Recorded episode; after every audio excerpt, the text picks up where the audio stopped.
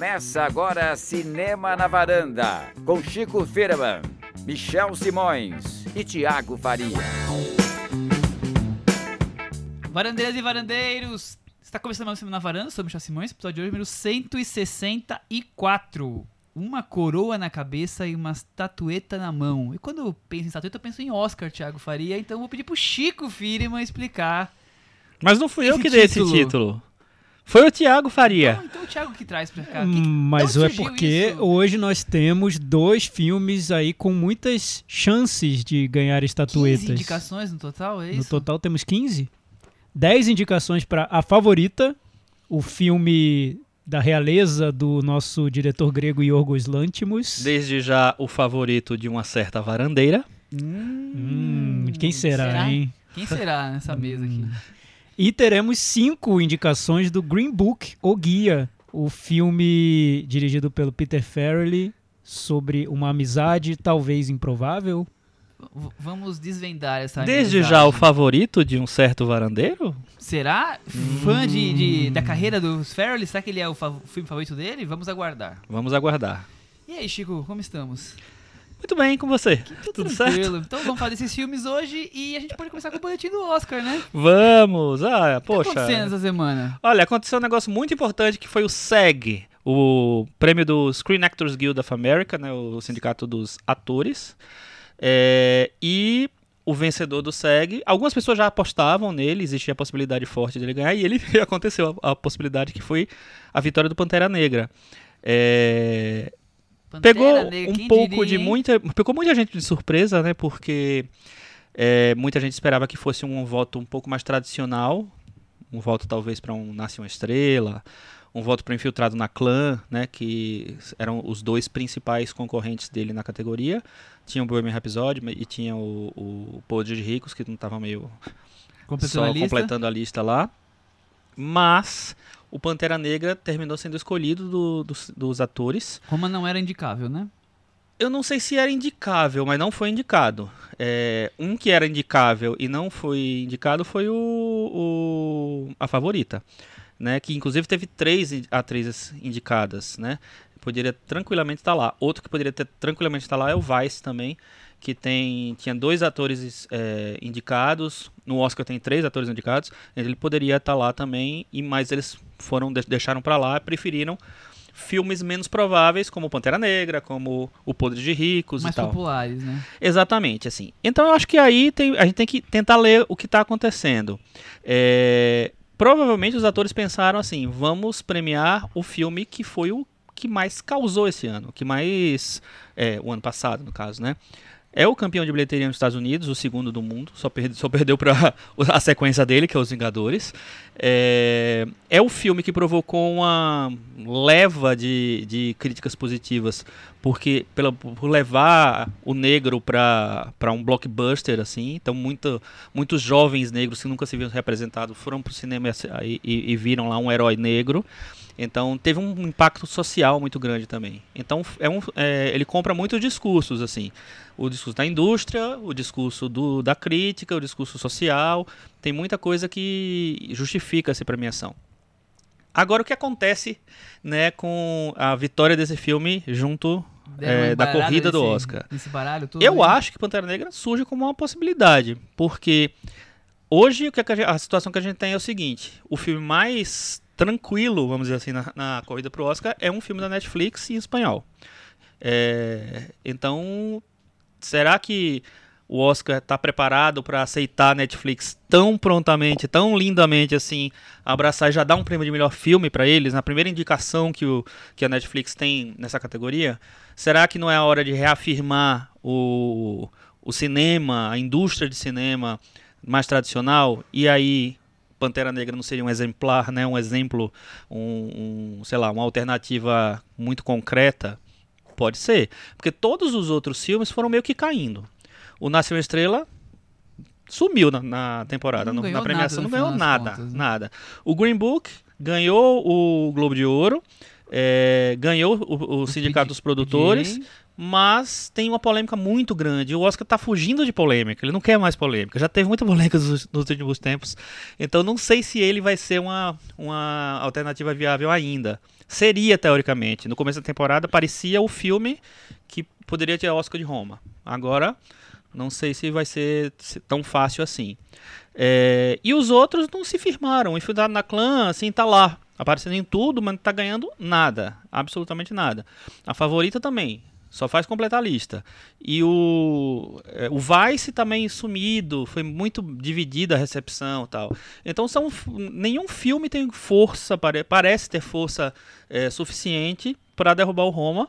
E o Pantera Negra pode surgir lá como uma alternativa viável. Uma alternativa viável e assim justificável, dizer assim, nossa, votamos um filme que traz a representatividade para o blockbuster, sabe? Traz para o centro da, da indústria uma discussão importante e tal. Então, pode ser sim uma alternativa.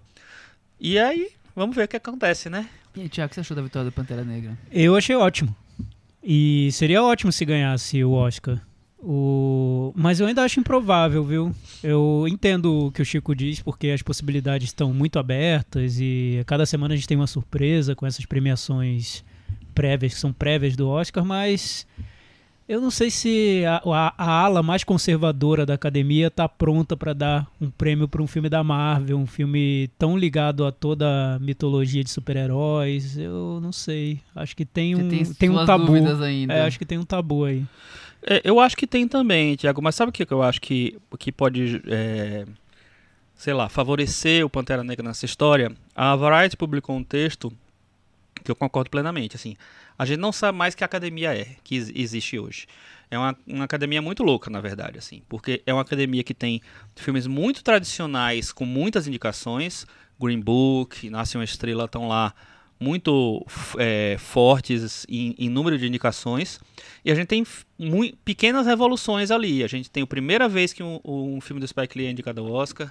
A gente tem de melhor filme e melhor direção. A gente tem um filme da Netflix finalmente indicado ao, ao Oscar de melhor filme. A gente tem um filme de, um filme de super-herói indicado ao Oscar de melhor filme. A gente tem dos 20 é, indicados pra, de atuação, sete são de papéis LGBT então, isso nunca aconteceu. E é interessante porque nenhum deles o foco é o LGBT, em, nenhum desses filmes. O foco sempre é outra coisa, mas eles estão lá. Ou seja, é até uma maneira mais é interessante de, de olhar para essa questão. assim é, o, As coisas estão espalhadas, elas não precisam ser, ser o principal, no, o tema principal.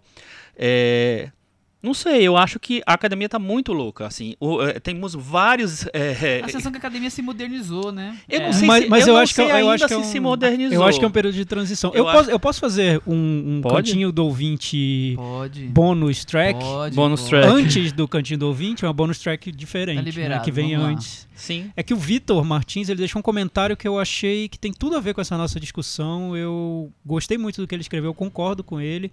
Ele diz assim: Eu posso estar viajando, mas consegui enxergar duas academias dentro do Oscar. Sim. Uma nova, querendo sair do lugar comum, provavelmente resultado de seus novos integrantes, e a academia antiga, que continua com sua mesma visão de mundo e do cinema. De um lado, temos indicação de Pantera Negra e um filme de streaming em preto e branco, que seria Roma, falado em espanhol. É, mas ao mesmo tempo temos uma cinebiografia qualquer nota, que seria o Bohemian Rhapsody, uhum. e um filme que contemporiza o racismo, o Green Book. Engraçado notar que 29 anos depois de Conduzindo Miss Daisy ganhar e Faça a Coisa Certa ser esnobado nas categorias principais, um filme que faça referência a Miss Daisy concorra com um filme do Spike Lee.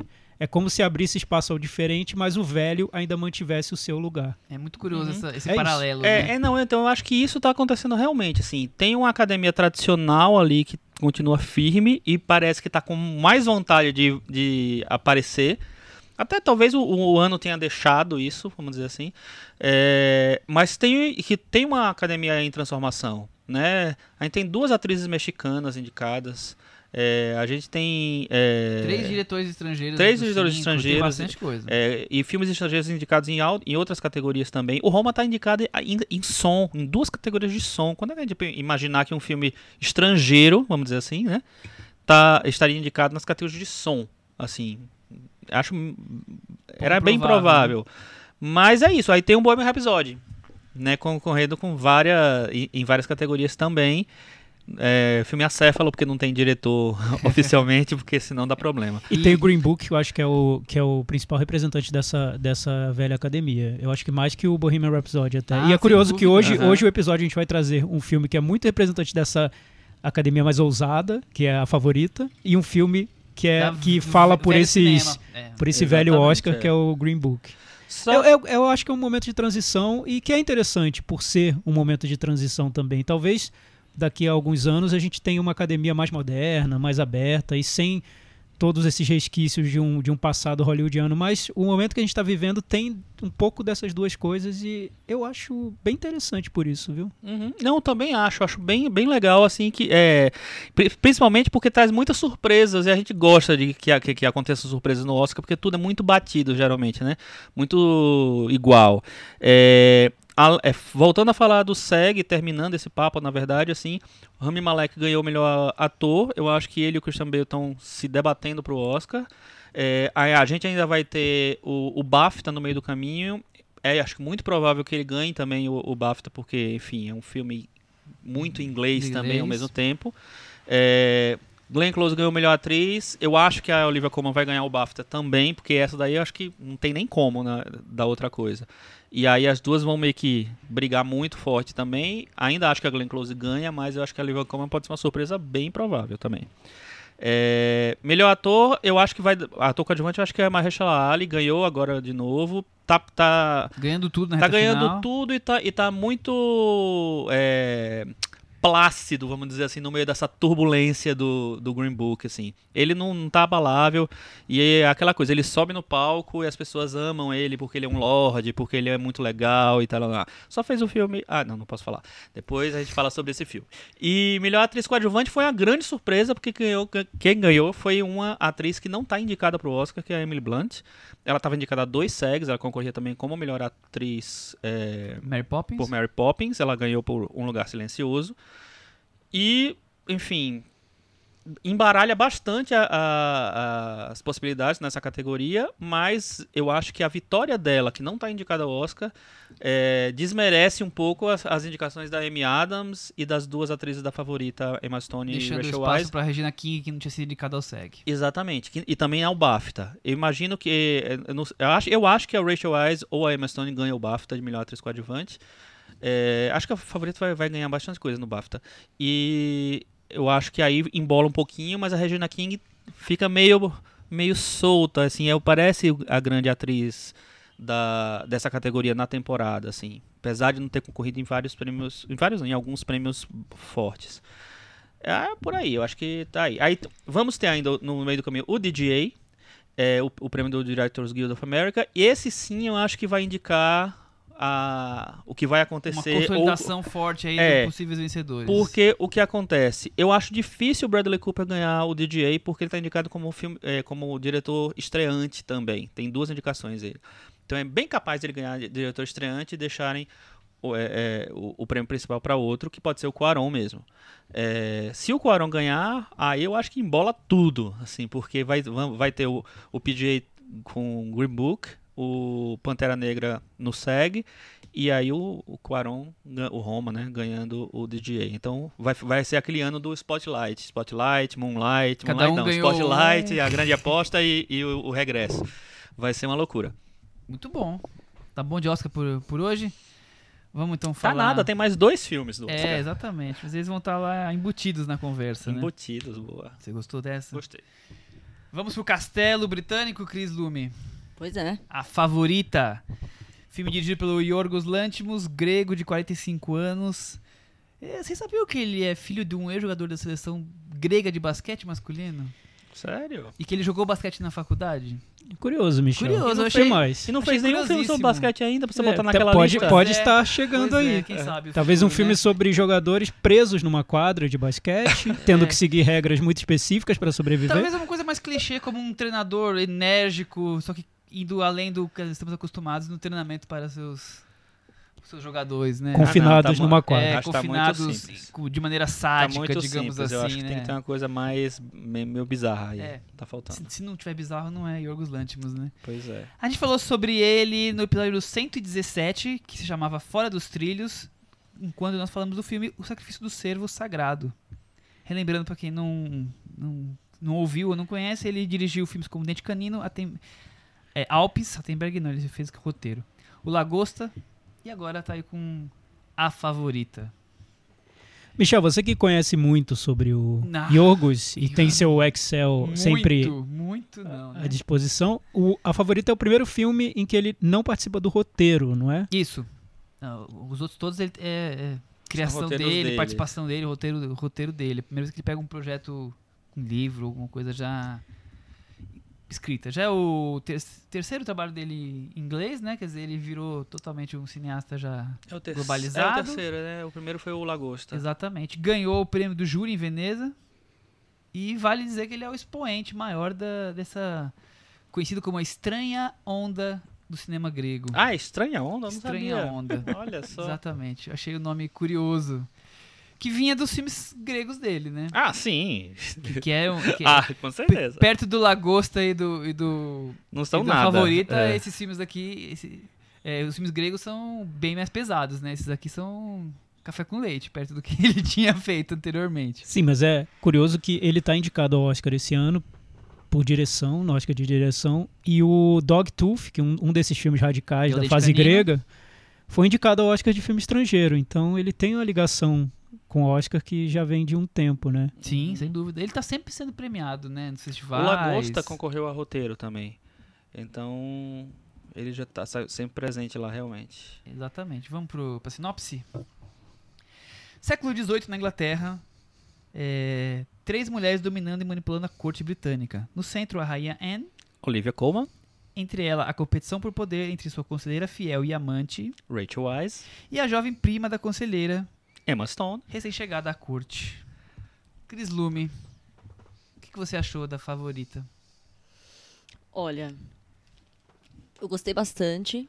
Acho que é um filme que, que feito para essas atrizes brilharem mesmo. Fazia tempo que eu não via a Emma Stone não interpretando a Emma Stone. Talvez eu nunca tivesse visto, não tenho certeza. Então isso já, já é uma coisa bacana.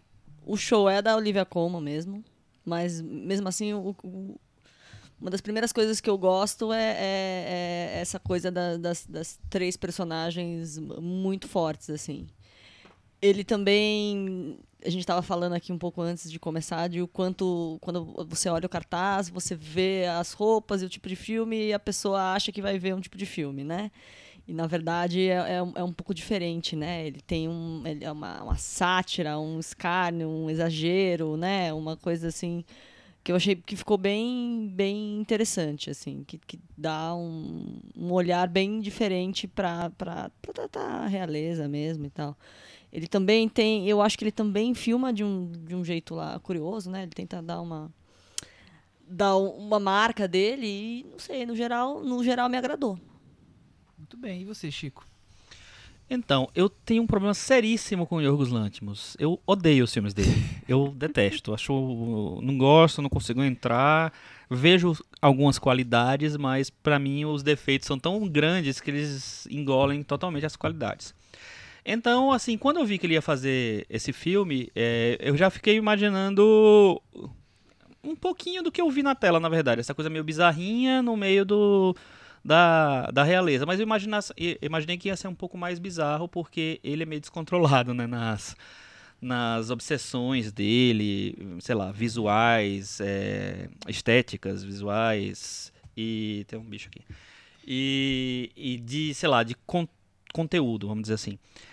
Mas, estranhamente, pra mim, é, e sur- surpreendentemente pra mim também, é, eu achei que a combinação das, da bizarrice, das obsessões, da, da- do, Do estilo dele. dele. do cinema dele, combinou de um jeito muito estranho com, com o filme de época. Porque, de uma maneira, é, de um lado, eu acho que ele conseguiu dar uma renovada num, num tipo de filme que a gente já sabe que, o que esperar do cinema, e muitas vezes é uma coisa meio, meio modorrenta, que as pessoas não conseguem se livrar daquela coisa.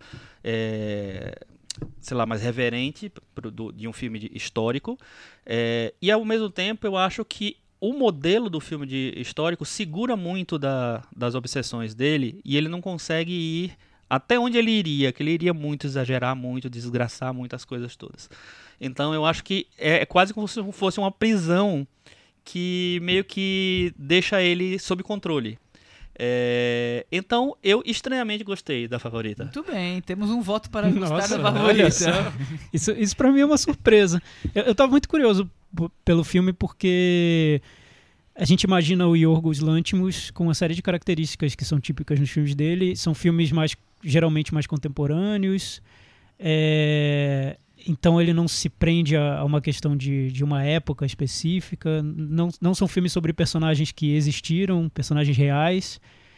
E geralmente são filmes que partem de ideias dele, são filmes bem pessoais. E nesse, esse filme veio de uma outra pessoa, era um roteiro que estava sendo escrito desde o final dos anos 90 eh, pela Deborah Davis. E quando ele foi oferecido o roteiro, ele mexeu em muita coisa, mas era uma ideia que já tinha vindo, já estava sendo construída por outra pessoa.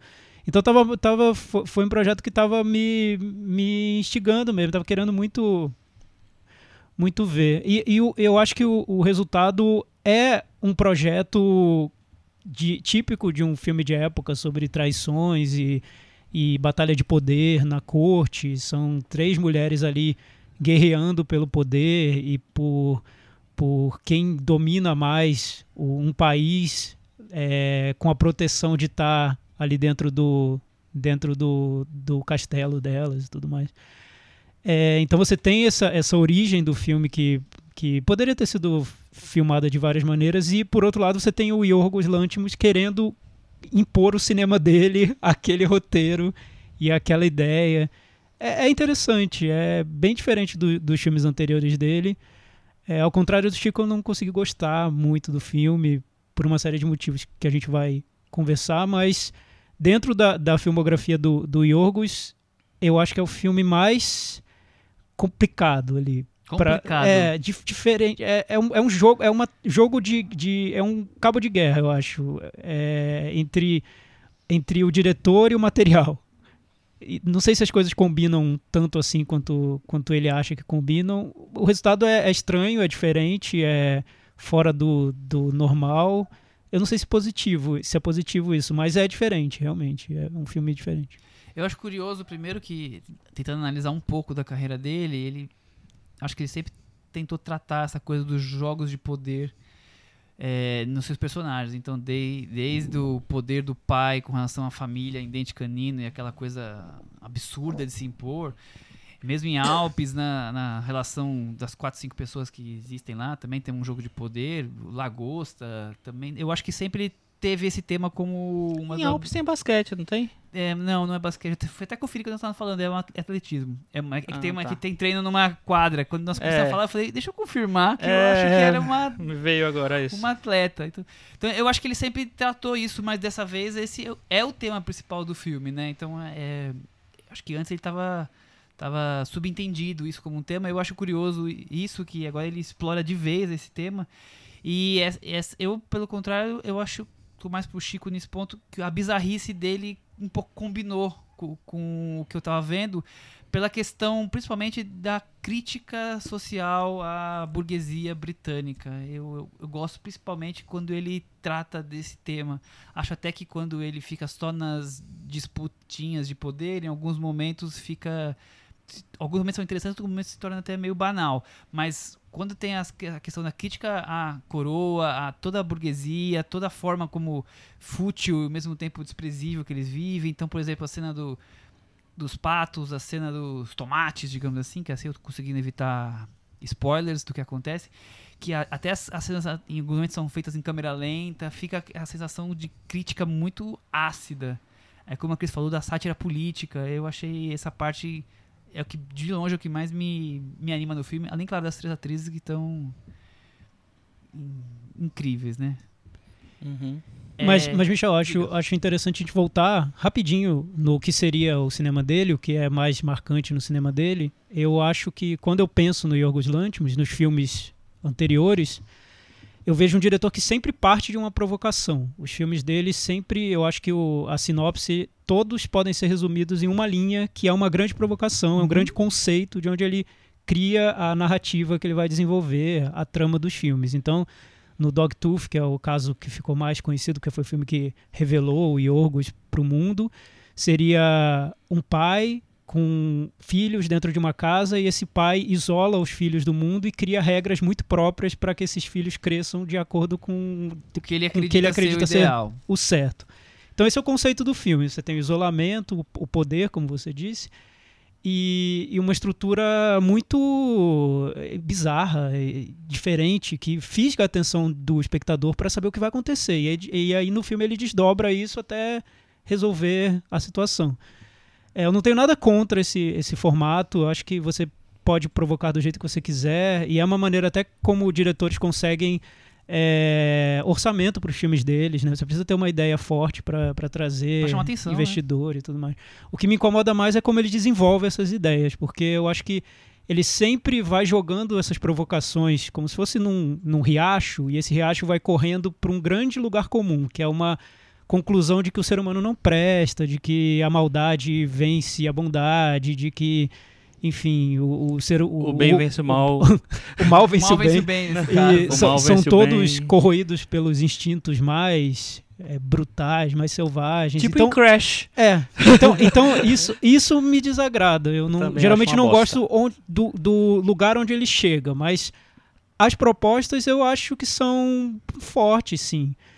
E no A Favorita eu acho que tem um pouco disso também. Você parte de uma proposta que é um filme sobre, de época sobre três mulheres, seria um triângulo amoroso de mulheres é, brigando pelo poder. Então tem, tem um, um chamariz ali. O, o Yorgos acho que não perdeu essa, essa, essa vontade dele por provocações, por, É, eu acho que ele viu por instigar o, o, o público. cinema dele sendo possível nessa proposta. né? Exato. Pra mim é uma pena que aconteça nesse, no meu ponto de vista, que acontece com os outros. É que tudo que é provocação e que é interessante vai por esse caminho de ser humano malvado, ser humano dominado pelos instintos mais selvagens e como isso é triste, como tudo termina em sordidez, em, enfim, eu isso pra mim é- eu entendo, tu- tudo bem, assim, é, é um caminho Mas que ele tem o esse direito de Eu seguir. acho que é, um, que é um pouco diferente. Eu não sei. Porque eu acho que o uso dele do, do humor. Eu, e eu acho assim que. é, ele usa o humor na mesma medida em que ele usa um pouco dessa coisa da tragédia. Então, isso está muito presente, por exemplo, na, na personagem da Olivia Colman. Ela é uma personagem que, na mesma cena, ela varia do, do ridículo pro trágico, hum, é, pro o bizarro e, e, e o, sei lá.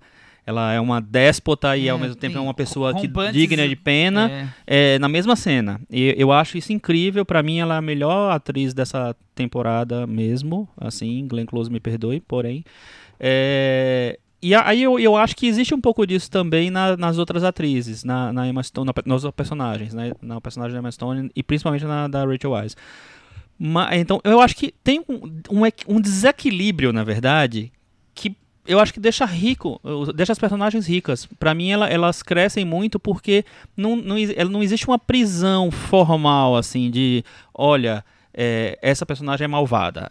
Eu não acho que, eu não vejo assim, eu vejo que, é, que sei lá, tem altos e baixos em, em cada uma, é, e pra mim isso dá uma, uma dinâmica que eu não vejo geralmente em filmes muito muito enquadrados nesse, nesse gênero de filme de época, vamos dizer assim. Eu, eu, eu concordo sobre as atrizes. Eu acho que elas dão uma, uma densidade que os filmes anteriores do, do Yorgos não têm, porque nos outros filmes ele escolhe é, por atuações quase congelantes. É, né? isso, isso me Aham. incomoda Ele, totalmente. ele quer deixar tudo. Antinaturais, é, né? São Ele quer deixar tudo simbólico, né? Na verdade, aquilo ali não é um ser humano, é um símbolo para uma ideia que ele tem sobre o que seria o ser humano. Então, os filmes dele anteriores são muito por aí. Esse, você tem atrizes muito boas é, que dão uma complexidade para os personagens que acho que fogem do, do, do próprio trabalho do Yorgos e que também dependem muito do roteiro. É um roteiro que não foi ele que, que escreveu e, de alguma maneira, ele teria que seguir aqueles diálogos. Ele tem, tem diálogos muito floreados, muito irônicos, né? Tem,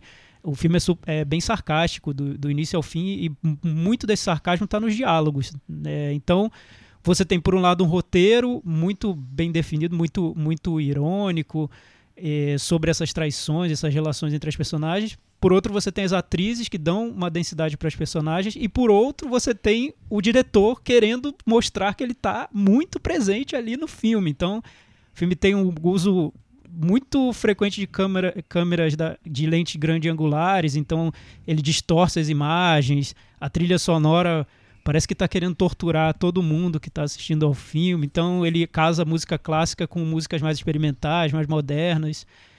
É, é um desequilíbrio total. É, isso eu acho que torna o filme diferente.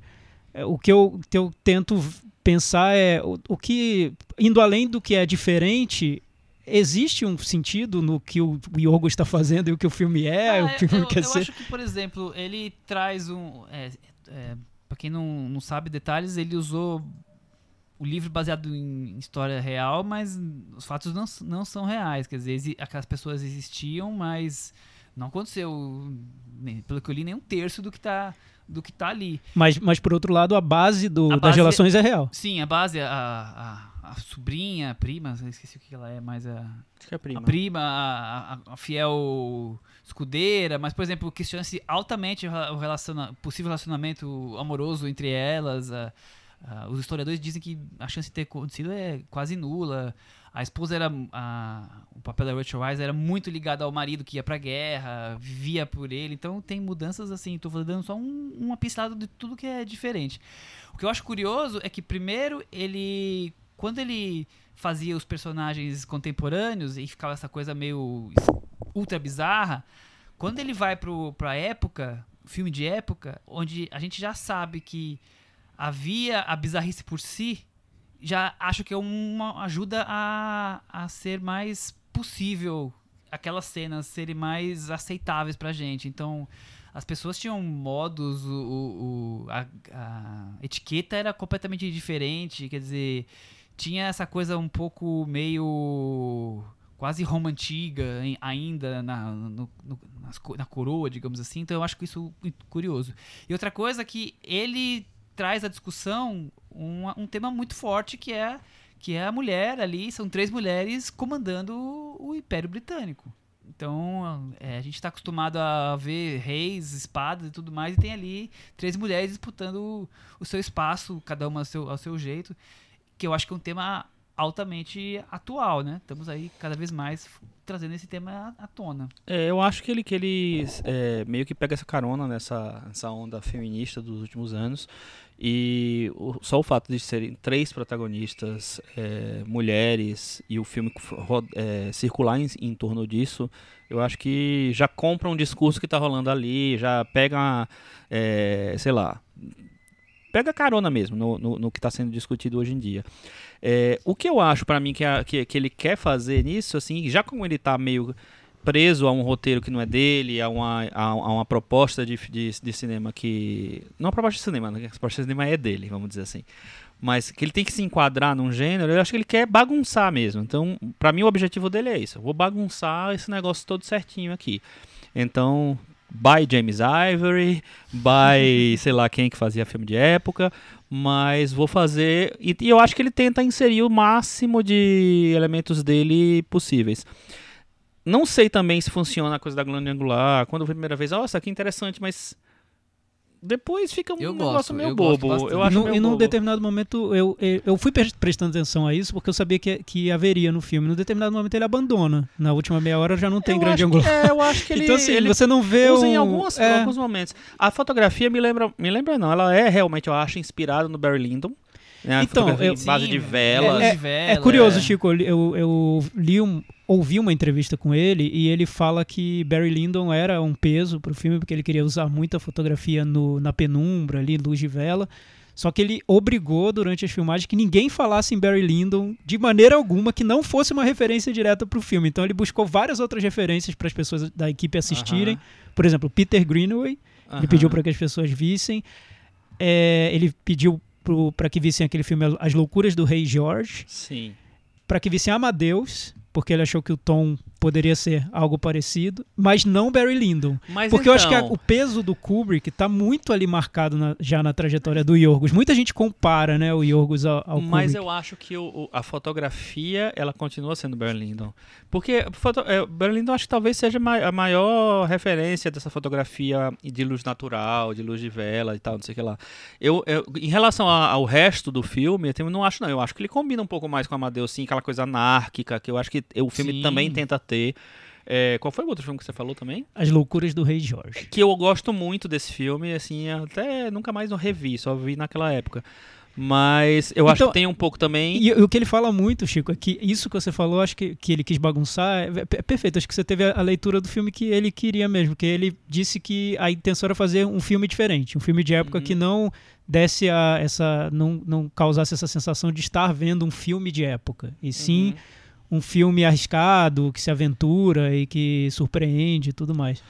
Eu, acho que todo o recurso que ele usa, visual e, e sonoro, tá ali para incomodar, para tirar a gente de um, de um clichê, né? Que seria o do filme de época sobre a, a, a realeza. Sério e. É, ele, ele tá discutindo o cinema também, né? Tem uma outra camada aí que é a tentativa dele de re- discutir o que seria o filme de época. É um, é um filme com muitas ambições. O Yorgos é um, é um É um diretor cara super ambicioso. muito ambicioso, né? Ele não quer ser comparado ao Kubrick, mas, Mas ele Tem força muita gente isso. que compara ele como sendo o novo Lars von Trier do cinema europeu. É. Não um cinema igual, mas nessa questão de, de ser provocativo Ah, e é? ser Eu acho que- que diferente. acho que tem tudo É, então, Acho eu acho que tem, por mais que eu, minha relação com o Lars von Trier seja altos e baixos, eu percebo no Lars von Trier um- uma intenção muito mais clara no que ele quer. O, o Yorgos eu ainda vejo um diretor que quer mais só perturbar, só bagunçar e menos chegar a algum ponto dele.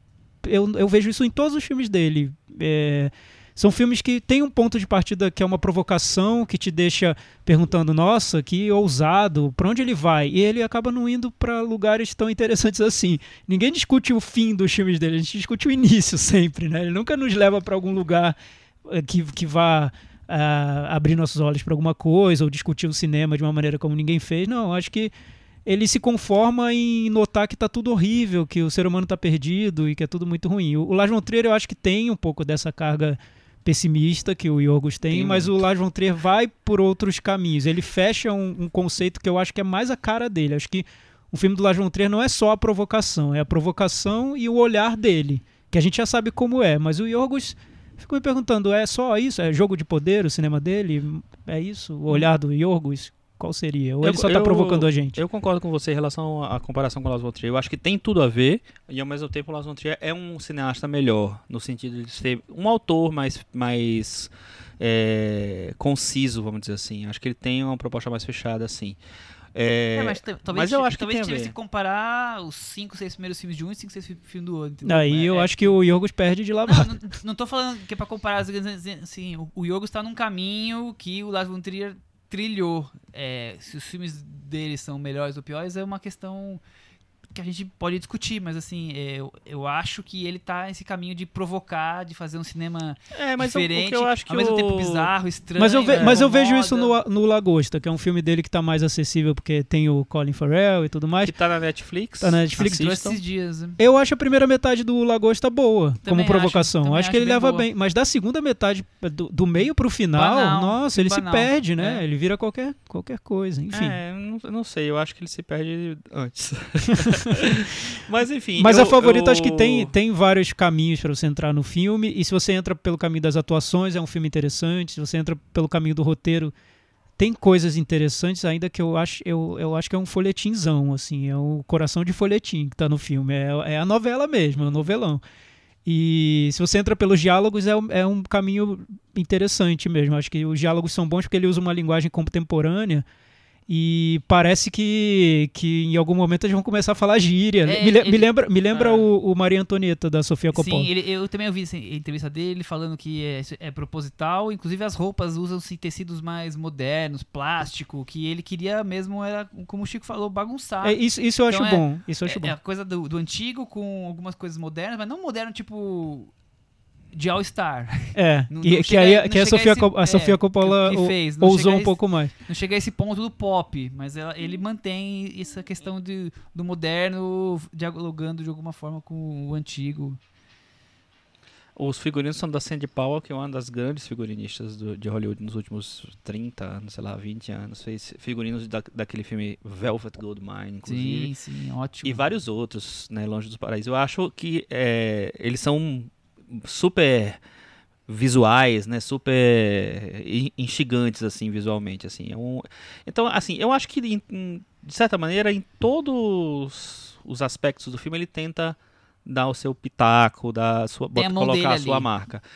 E, mas assim, ao mesmo tempo, eu acho que o filme impede ele de, de ir para o, o gênero, a, a, a proposta, a, a ideia, impede ele de, dele ir até onde ele gostaria, talvez.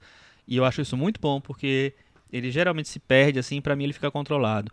É, não acho que é um filme que é incrível, mas eu acho que é um filme que me surpreendeu muito, porque eu ia ficar muito de saco cheio se fosse um filme tradicional do, do Yorgos Lanthimos e eu me diverti vendo a favorita. O Chris, é...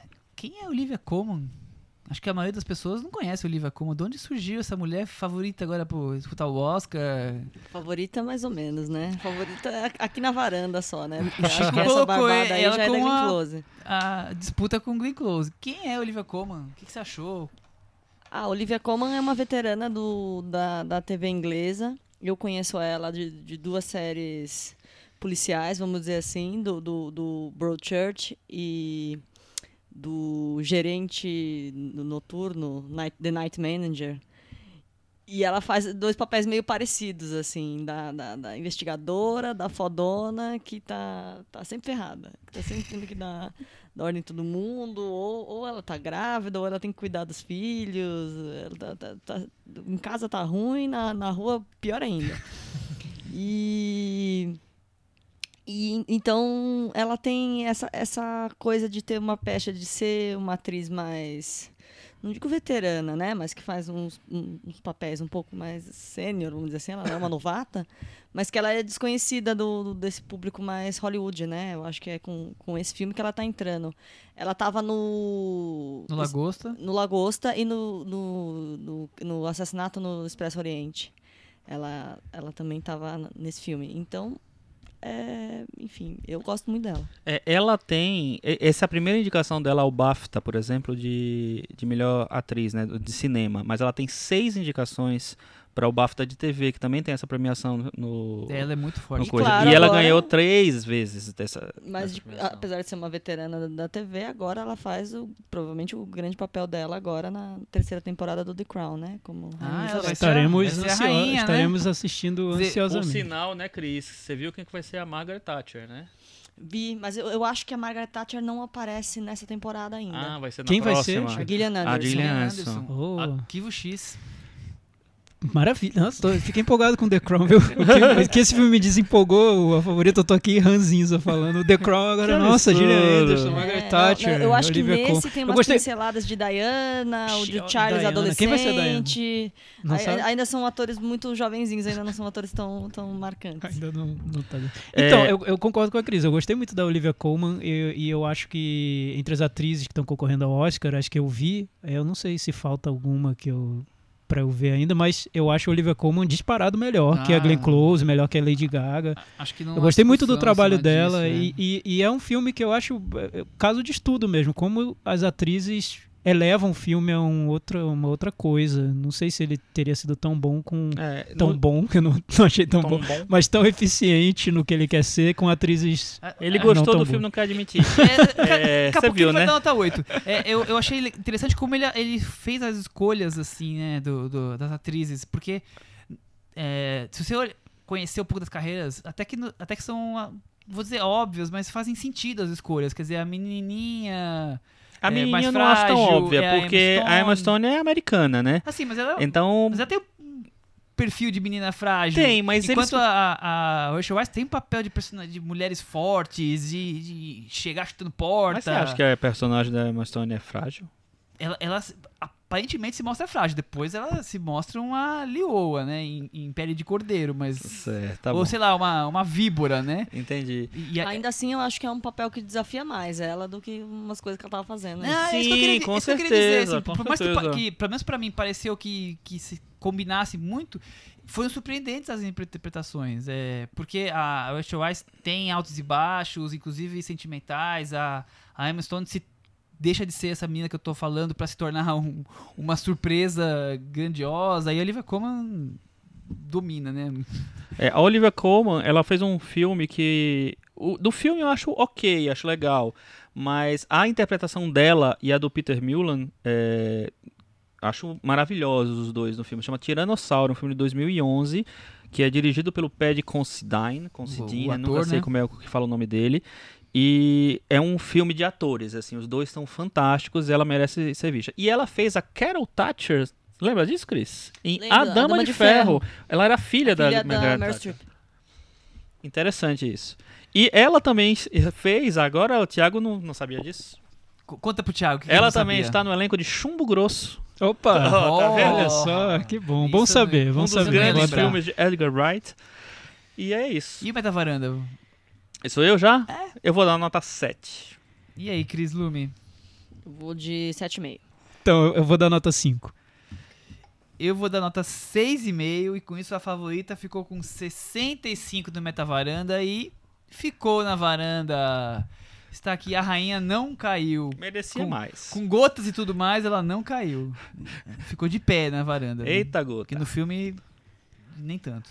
Mas eu vou falar, eu acho que eu gosto mais de Roma ainda, viu? Ainda não fiz minha lista porque Opa, eu não assisti Cris. todos Que os... alívio! Eu não assisti todos os filmes, eu pulei fora do Green Book na cara lavada, gente, já tô falando aqui. Mas eu tô achando que Roma ainda tá lá na frente pra mim, viu? Vou, vou, vou amadurecer melhor essa ideia quando eu já tiver visto todos. Pra Muito mim bem. também, a, a, a favorita. Assim, eu não acho que a seleção é grande coisa esse ano. Nossa, Eu- mas eu tenho certeza que Olha, o, o Chico tá concordando com a Cris, foi isso? A Cris fez a cabeça do Chico.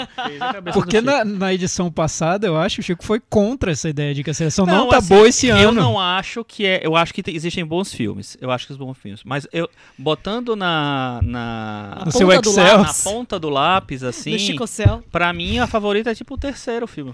Meu terceiro favorito. Muito bem. A Eu- gente- A gente pode fazer esse ranking depois que a gente É. já viu os oito, né? Nós vamos comentar o último. Você viu. Vice? Ah, não, não viu Vice ainda, é verdade. não, Olha, eu, sete. a- tendo visto a o favorita, eu acho que confirmou minha ideia de que ele ocupa a vaga filmes Paul Thomas Anderson. Já, já é a vaga Paul Paul, Thomas Thomas Anderson. Anderson. Vou chamar de vaga Paul Thomas Ah. Anderson, porque todo ano tem um. Gostaria muito que fosse Que é o filme verdade. super ambicioso ali, que quer ser muito Ah. arte, arte, arte, A com A maiúsculo, É estourando a, de a arte. vaga Terrence Malick É, também. exato. Terence Malick já ocupou a Isso. vaga Paul E, Thomas vem, e Anderson. assim, vem com boas indicações, porque lembra, na. Trama Fantasma, a gente não tava com aquela expectativa de tantas indicações ano passado, né? Exato, Tipo, pô, e ganha conseguiu. porque ninguém consegue. As é, ninguém consegue. Com a expectativa errada. É o grande filme da Trama Fantasma. Era o melhor filme. Era mesmo, Ocupou muito bem a vaga Paul Thomas Anderson daquele ano, que já foi ocupada por Terence Malick. E por muitos outros diretores que fizeram filmes artísticos demais até. Bem. Já que a gente abriu esse, esse, esse buraco do, do, do Oscar aqui, entre- antes do outro filme, como é que ficaria a categoria de filme popular nesse contexto, né?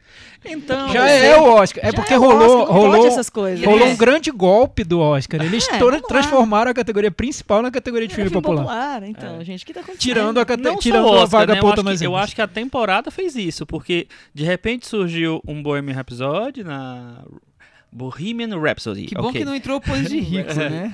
Mas não entrou, mas tava lá, mas não, assim. Olha, eu- melhor que alguns que eu vi Se aí. fosse viu? 10, eu não sei não, hein? É. Se fosse 10, eu não sei não. Mas eu acho que a temporada fez isso. E, e realmente, assim, o... Eu acho que, assim, a, a não é, criação do, da categoria filme popular trouxe os filmes populares para a categoria principal sem dó. Muito bem. Vamos agora mudar de assunto, que eu acho que agora o, o debate promete. Vamos falar de Green Book, O Guia. Não podemos esquecer nunca do O Guia. Filme dirigido pelo Peter Farrelly, americano da Pensilvânia, 62 anos. Que, primeira vez, se eu não me engano, que ele está dirigindo um filme sem assinatura do irmão dele, o É Bob. Farrelly. É, são uma- vamos falar primeiro da carreira deles antes de entrar ne- nesse filme, que a gente nunca falou de nenhum filme deles Eu até acho então. legal, porque vocês sempre falam da carreira dos cineastas e tal. Eu não vi Green Book, mas eu posso discorrer sobre essa belíssima carreira desse diretor, se vocês quiserem. Eu, eu acho, eu acho, só, Cris, eu acho um pouco forçado falar da carreira dos dois. Olha que eu gosto né? da carreira dos dois. Mas não tem nada a ver. Primeiro, o Bob Tem. não tá aí. Complicado Não esse te- momento na tenho- varanda. Eu tenho teoria sobre Momento isso. tenso. Eu Momento falei que ia ser polêmica essa conversa. Eu tenho teoria sobre Bob Farrell não Já estar tem aí. gente se defendendo antes de, antes de entrar na pauta da conversa. Já tem Eu gente tenho. Defendendo. Diga aí, Chico, começa por aí. Eu tenho até meu filme favorito dele aqui. De- Vamos- deixa eu, vamos ter- lá, deixa eu terminar a, Eu a apresentação. Então, a dupla dirigiu filmes como Debbie Lloyd, Quem Vai Ficar com Mary, Eu, Eu Mesmo e Irene, O Nossa, Amor é. Cego, Amor em Jogo e segue por aí, como Vi disse um ouvinte Todos. Cris Lume, já que você não vai falar do filme, e o que, que você acha da carreira dos irmãos Farrell? Uma bobagem, uma bobagem sem fim, sem tamanho. É, bom, vou- o meu filme, meu filme favorito deles acho que é o Amor em Jogo. Não sei. É, o muito que eu bom. acho muito mais simpático. muito simpático. eu não sei. Ser muito bom, ser muito simpático. É o tem mais sob controle. É, então, não, e ele, e ele tem essa, esse benefício, né? Essa, vamos dizer, que é ser uma adaptação de um, um Nick Horby, né? Aham. Do, do, A do gente falou um Bola. pouco ele, ele, sobre eh, isso. Na hora, na hora que eu vi, eu achei um pouco. Na hora que eu vi que ia ser feito o filme, achei um pouco heresia, porque afinal de contas o filme do Nick Horby fala sobre futebol, né? O, livro, né? Totalmente, o livro, né? Totalmente. né, Enfim, tem uma raiz ali, o futebol é muito importante. E aí E esse aí ele- filme é sobre ele conseguiu- beisebol. É, existe, se não me engano, um filme em inglês, né? Existe, com Colin Firth. Febre de bola, se eu não me engano. E ele conseguiu. Mas eu achei que eles conseguiram transferir, Também. manter uma simpatia, assim, legal. É, eu acho que o casal segura também, tá super bem e tal. Eu acho um filme bonitinho. Muito bem. Bonitinho. Agora vamos perguntar pro Thiago Faria, o que, que você acha da Eu tô no, dos eu tô Farrelly? no, só, só pra eu me localizar, eu tô numa arena, assim, com três odiadores dos irmãos não, Farrelly. Não. de jeito Não. nenhum. Tá. Então, só pra eu me assim, localizar, então. Odiadores, porém vi todos, né? Porém, É, vi pois todos. é, ó, já- todos isso já, digo, isso já diz muito. algo que talvez os todos. irmãos Fairley curtiriam saber disso, que você viu todos, Não é? Mesmo não gostando. Vocês varandeiros sabem que eu não vi Cara. todos e que eu vi vários ontem só porque eu sou dedicado a esse podcast. Co- Como, É vi verdade. como vocês gostam de dizer, ontem. quem vai ficar com Cara. Mary é o começo da minha cinefilia, gente. Nossa. Olha, viu? Tudo começou aí. Eu odeio quem vai ficar com Por Mary. quê, Eu acho Michel? insuportável. esse Não, é legal, insuportável. é legal. eu Dylan. Cameron Diaz. Ó, É- Nessa época eles namoravam, Cameron Diaz e Matt É impossível. Nós vamos falar sobre Cameron Diaz daqui a pouco. Com a Cameron Diaz naquela entrega. Nossa, eu que ruim. Eu achei Não o tem melhor, como. o grande papel da Cameron. Se brincar, É. Até né? porque qual outro grande papel da Cameron? Exato. Quero, eu quero ser John Malkovich. Eu acho que é o melhor papel da Cameron. Mas, Thiago Faria. Não, sem eu, eu você. vou. Eu, eu concordo com a Cris. É uma bobagem, mas eu acho uma bobagem deliciosa. Eu adoro os filmes dele, eu- deles. Eu acho que eles têm um, um traquejo pra comédia, humor popular mesmo, que é, só tem quem gosta muito do que tá fazendo, quem acredita muito naquilo. Eu lembro que a gente falou sobre o Shyamalan, sobre como ele trata a fantasia, e eu acho que o Shyamalan já venceu essa etapa de todos serem contra, porque não conseguem entender que é possível você gostar de fazer cinema de fantasia. Então hoje ele, ele já tem um fã-clube muito numeroso e tá tudo ok com ele, segue paz na terra pros homens de boa vontade e tudo mais. Mas o- os irmãos Farrell, eles vivem nesse nicho da comédia que ainda sofre um preconceito horrível, ainda mais a, a comédia popular, né? Você fazer filme que o grande, o, o grande truque, além de fazer rir, e eu acho que eles conseguem, quem vai ficar com Mary, eu lembro até hoje da sessão que eu vi faz tanto tempo, né?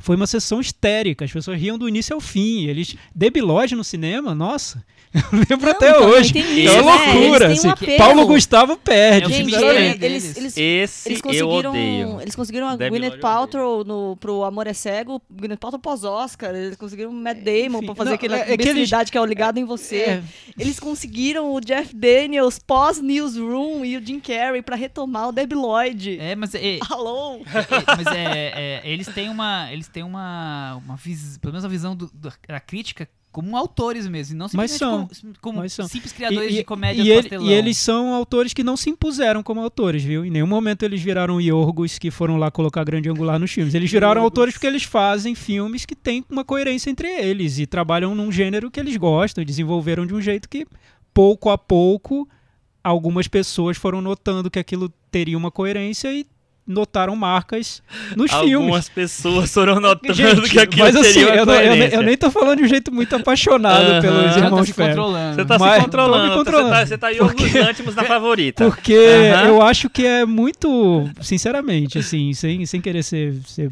ser bobo nem nada. Mas é, mu- é muito fácil você tr- considerar autor diretores que fazem filmes que vem estampado filme de autor, né? Que é o que eu acho que o Yorgos Lanthimos e alguns outros fazem, que são filmes que estão gritando, me considerem como um filme de autor. Eu não tenho nada a dizer, mas me considerem como um filme de autor, por favor. Peter Farrell e Bob Farrell eles estão fazendo comédias, né? Por isso que eu acho até ruim, eu fui contra falar sobre a carreira dele no contexto Green Book, porque eu acho que Green Book é um filme muito diferente dos outros filmes que eles fizeram. Eu- Tem traços parecidos, mas muito Eu amenizados. tenho alguma coisa que dá pra Tiago, que eu consigo criar uma linha, Tá. mas a gente vai chegar lá. Aqui se faz, aqui se paga. A pessoa fez, então ela tem que pagar Mas por tudo isso. bem, tá bom.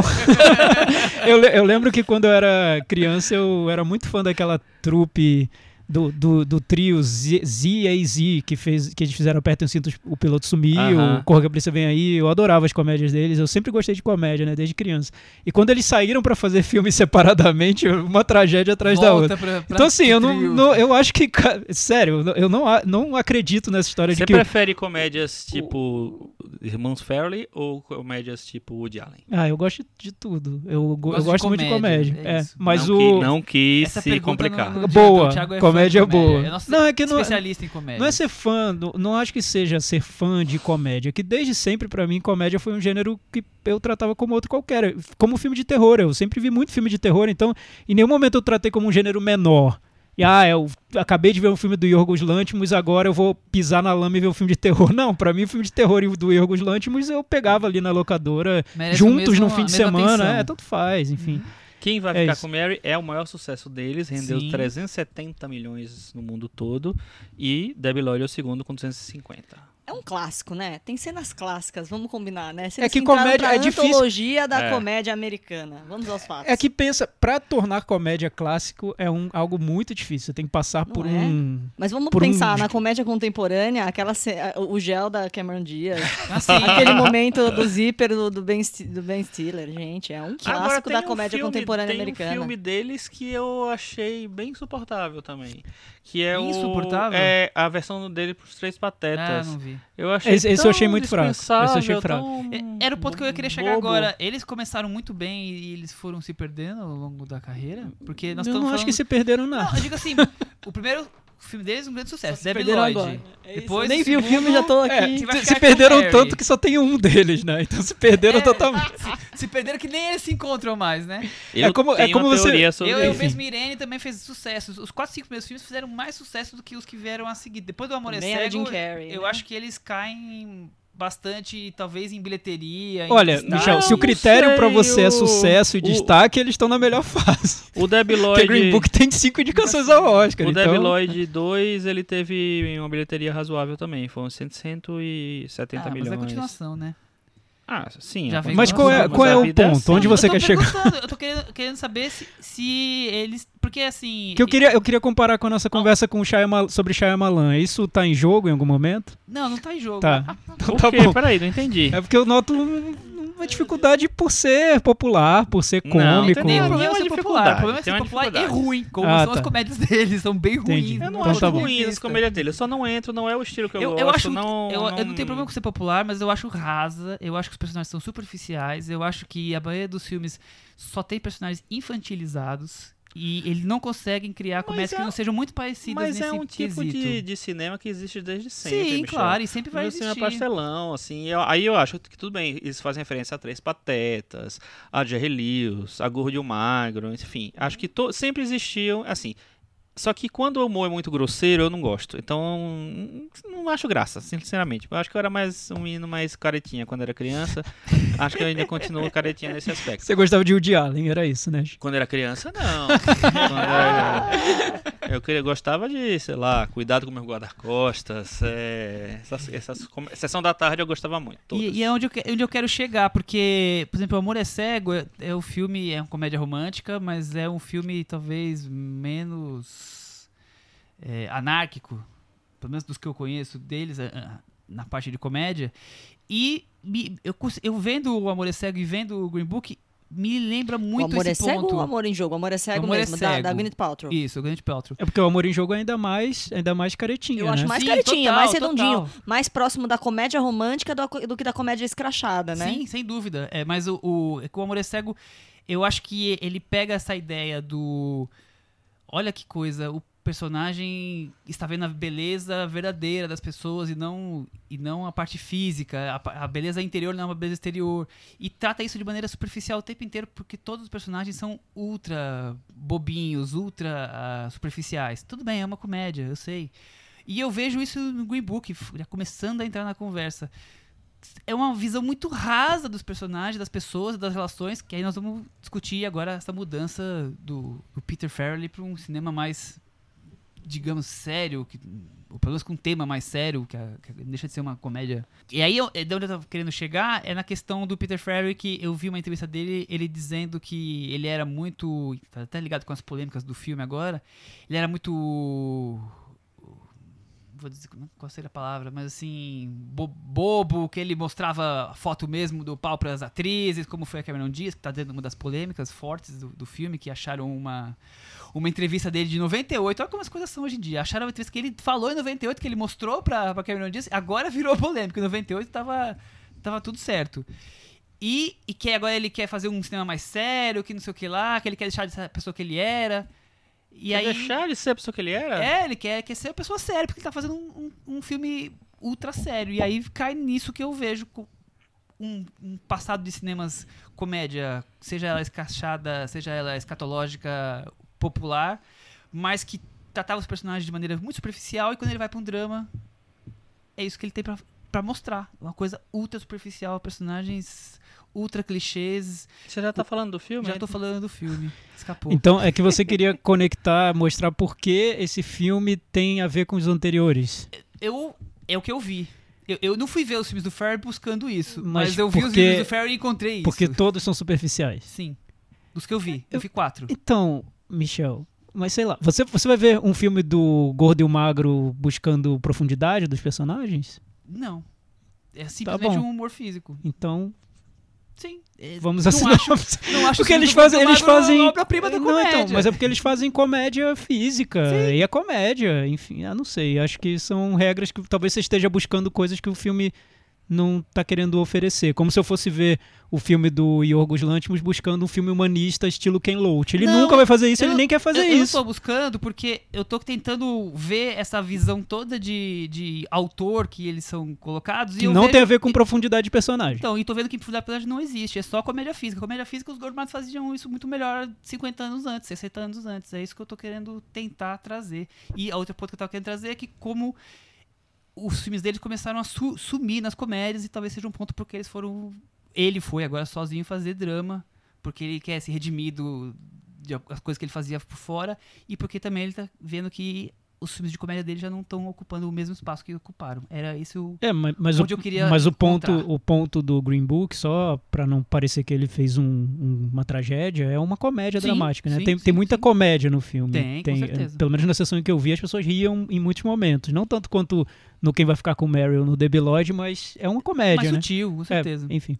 E por isso eu tenho uma teoria. Coxa. A teoria, eu já, na verdade já falei essa teoria. É, a teoria pra mim é o seguinte: eu acho que o Bob Farrelly desistiu Onde de fazer anda esse Bob filme. Eu acho que ele desistiu. Milton Neves, que sempre busca as pessoas onde estão. Porque Onde está Bob? Entregaram pra ele o roteiro desse filme. Ele olhou bem. Era uma comédia. Ele riu tanto que ele morreu de rir e não tá fazendo filme por causa disso. De tão engraçado que esse filme é. De tão comédia que esse filme é. Tá certo. Sinopse. A história da amizade entre o pianista negro Mahershala Ali, e o motorista branco, Viggo Mortensen. contratado para lhe acompanhar numa turnê de dois meses pelo sul dos Estados Unidos nos anos 60. Tiago Faria. o que você achou do Green Book? Gente, me a gente tem que instalar umas câmeras de segurança aqui, Cris. Vamos fazer o seguinte, a gente tem que instalar umas câmeras de segurança, porque tem uns momentos de silêncio aqui que a imagem, principalmente, geralmente, tem, tem a ver com a cara do Michel. A cara Michel faz uma cara assim, que assim, a- a- a- os varandeiros precisam Estão desperdiçando isso. esses momentos. Só por Deus, Precisam né? Eu acho que rola um sadismo ali da parte do Michel. Como assim? Pô, Green Book, Thiago. Então, Defenda, Thiago. Eu só tenho duas opções, a Cris não viu o filme. justifique sua resposta, Thiago. Não, vamos lá, agora já deu pra perceber, os valideiros já perceberam que a gente não gostou do filme. agora. Ninguém, né? Sim. Não sei. Vamos descobrir agora qual grau foi isso. Não sei, você tá dando spoiler da nossa conversa aqui. mais. Acho que já deu bastante tempo de conversa pra ter essa pre- impressão. E aí, Thiago, o que você achou de Green Book, o guia? Então, é um filme sério no sentido de querer tratar de um tema, um grande tema, né? Eh, Que seria racismo, que é o tema que está sendo mais comentado em relação ao filme. Não é só racismo, na verdade é tem um pouco a ver com diferenças que existem nos Estados Unidos e como seria possível resolver essas diferenças, criar conexões entre essas diferenças, pontes, enfim. É um filme um pouco sobre isso. Então, quando você fala, você filma o racismo hoje em dia, automaticamente vira um tema sério. Pode ser Pantera Negra, pode ser no Infiltrado na Clã. É, é um muito tom sério. político já. É, e esse é um filme sobre esse tema, ambientado no sul dos Estados Unidos, em grande parte, no início dos anos 60, então o racismo ali no, no momento muito explícito. E um filme feito por brancos, né? O Peter Farrelly é, é branco, o roteiro foi escrito pelo, em parte pelo filho do personagem que é interpretado pelo Viggo Mortensen, que é o branco da história. O Viggo Mortensen, que é o branco, está sendo indicado a melhor ator, enquanto o Mahershala Ali, que é o negro, está sendo indicado a ator coadjuvante. Enfim, é, tem uma série de problemas de origem no projeto que fazem a gente torcer o nariz assim que a gente começa a assistir o que, o que vai acontecer. E eu acho que o filme não, não consegue resolver quase nada, quase nada desses problemas. O, o Peter Farrelly ele tenta filmar de um jeito muito suave, é, que ajuda nesse nessa intenção dele do filme. Não é um filme como Crash, que é um filme muito, que é um filme muito carregado, com cores muito for, fortes e, e querendo é, defender uma ideia. Não, esse é um filme feel good movie, um filme para família toda, para ver no Natal e tudo mais, mais sobre união Esse do é que sobre Natal, diferenças. né? Esse é. O Green Book? É, porque você falou outro dia, aquele dia brincando Sim, ironicamente. sim, é. Esse, ao contrário do Bird Box, é o filme pra ver na, na ceia de Natal. Mas eu acho muito desconfortável. Eu senti isso enquanto eu via um filme, o filme. Assistir hoje, em 2019, um filme que usa esse tema, usa o personagem negro como uma maneira de redimir não só o personagem branco, que isso é muito típico de Hollywood, já temos vários filmes que fizeram, operaram dessa maneira o tema, como um filme que parece existir para mostrar que as coisas nos Estados Unidos, em termos de igualdade racial e tal, já foram muito piores. E olha o que já resolvemos, porque o filme cria uma oposição entre o norte, que está mais desenvolvido, representado por Nova York, e o sul, que está ainda vivendo uma realida- realidade muito racista. Então, no discurso do filme, ele é muito problemático. É difícil, para mim, foi muito difícil superar esse discurso para chegar ao que o filme queria me entregar. Então, eu fiquei, passei a sessão toda ali com o pé atrás. Eu entendo que é um filme bem intencionado. Ele não é um filme horrível do mal. Eu percebo que não é. Ele tem Não. uma intenção boa. É uma Só que ele é, desi- é, né? ele é desajeitado na intenção e ele é um pouco datado. É um tipo de filme que a gente veria nos anos 80. Como foi o Conduzindo Miss Daisy, que é o. O, ao- Paralelo o, o irmão né? perdido desse filme. Enfim. Chico, é, é mais ou menos isso? É um cinema ultrapassado, pelo menos na forma de abordar o tema? Então, eu acho meio inaceitável para um cineasta como o Peter Farrelly, que é um cineasta que viveu, se criou pela anarquia, sabe? Os filmes dele são filmes que não tem nenhum compromisso em com nada, na verdade, né? O compromisso é fazer, quero, quero fazer a minha, a minha comédia e acabou. É, eu acho inaceitável quando o cineasta que teve esse, essa, trabalhou com essa liberdade o tempo inteiro, quando vai fazer um filme sério, ele acha que esse é um filme sério que tem que ser feito desse jeito. É um filme velho, é um filme que, como o Thiago falou, é um filme que faz, se- seria o filme ideal, o filme certinho dos anos 80. É, no, no, nesse ano, principalmente, assim, que é um ano que a gente tem muitos filmes que falam de racismo, muitos filmes que falam de questão da questão étnica, é, que vão para diversos pontos, né, diversos ah, é, prismas assim. Tem Pantera Negra, tem Infiltrado na Clã, tem O Ponto Cego, tem O ódio que você semeia, tem um monte de filme e todos eles muito bons e pegando aspectos diferentes assim. Eu acho que é inaceitável esse filme. É inaceitável um filme que seja tão raso nessa discussão é, étnica, nessa discussão de, de, sei lá, de preconceito e de como resolver essa questão. É, então, para mim, eu fiquei o, o, a sessão inteira incomodado com, com absolutamente tudo. Para mim é muito muito bobo tudo. É, e além do que, do que o Thiago falou de é, o personagem negro ser usado para resolver os problemas do personagem branco, eu acho que tem um, um, uma questão que talvez seja pior para mim, que é o seguinte: assim, o personagem branco é aquele que ensina o personagem negro que ele que ser negro é tudo bem, tudo legal, entendeu? Tá tranquilo. Porque, assim, o, o protótipo do personagem negro, assim, ele se aproxima do, do universo branco é, da maneira mais, é, sei lá, mais não é vendida a palavra, mas assim, é, é mais assimilada possível, né? Ele, ele assimila aquela, aquela coisa para ele é, e ele vive naquela capa, assim, na capa da, da aceitação, da possibilidade que ele tem de, de, de aceitação tá ali. É, e quando chega o personagem branco, o personagem branco ele vai dizer assim, não, olha, isso que você está fazendo está errado, você tem que fazer, você tem que ser quem você é e tal. Então acho que tudo se resolve muito de uma maneira muito rasa, muito é, sem nenhuma complexidade, assim.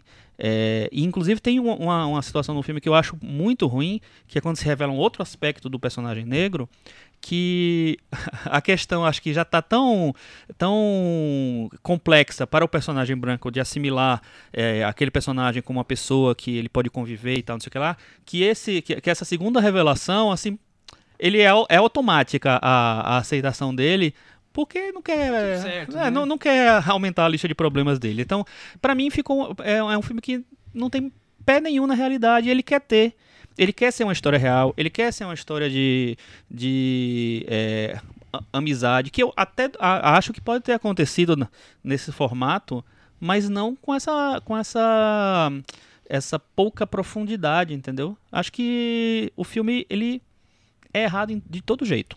É, eu acho que todo o contexto do tema é nota zero pra esse filme. É simplesmente isso. Tanto que, no, nas primeiras cenas, que é a cena do copo, que é logo no comecinho do filme, eu olhei aquilo e falei, é, não vai dar pra me apegar ao tema. Vamos, vamos partir para outras, outras coisas do filme, porque a abordagem da questão racial aqui não, não, vai Seria, não vai seria descer. interessante você descrever a cena do copo.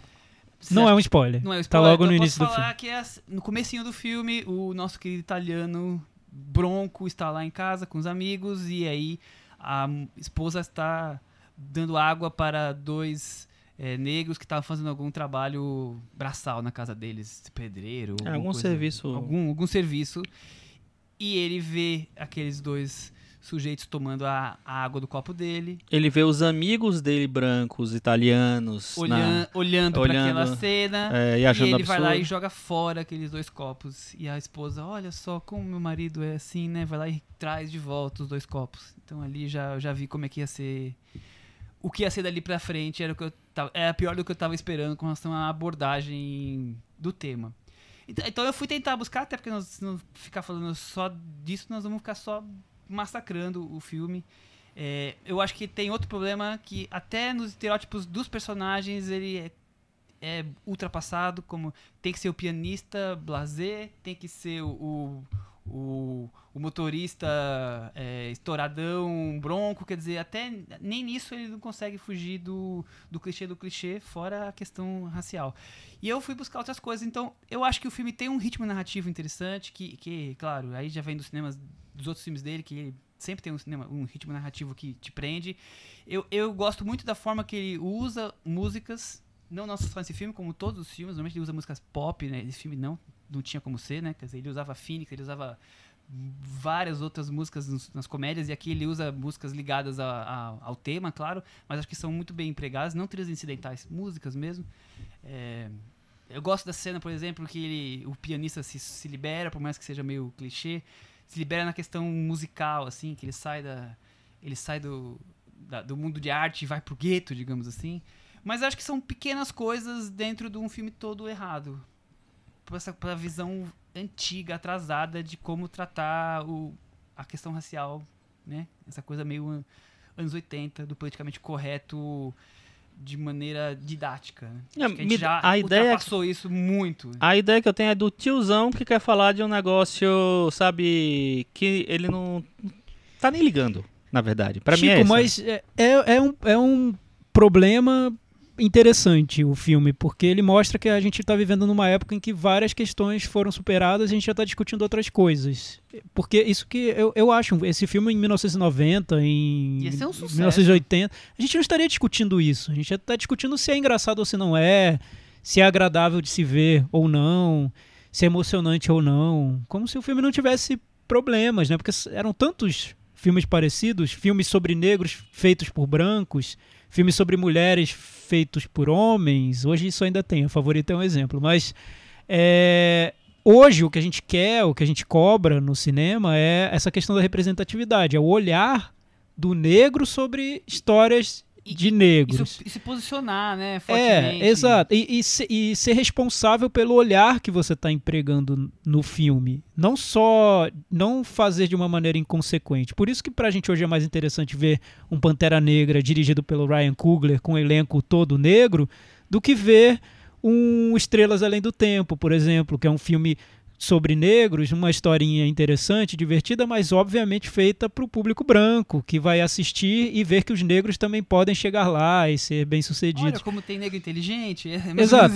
Então, essa, essa temporada dos filmes sobre racismo para educar brancos parece que já está meio superada, né? Hoje a gente quer ver filmes sobre negros, feitos por negros, com olhar de pessoas que viveram aquela, aquela realidade, o que eles têm para dizer sobre, sobre o mundo, sobre a vida, filmes sobre mulheres feitos por mulheres. A gente quer ver Mulher Maravilha dirigido por uma mulher. Então a gente tá, a gente tá nessa, nessa ou época mesmo hoje. Que, que seja um homem branco, mas que tenha uma visão diferente, uma visão moderna. Uma, É, uma que Então, é porque eu acho que muitos dos eu, eu entendo, eu É acho que eu, e- quero- e- eu, eu, eu acho só esse- essa e- preocupação. e sabe? eu Que só concordo. pode ser filme de negro eu, eu concordo, eu negro. concordo totalmente. Eu acho que pode tudo de qualquer jeito.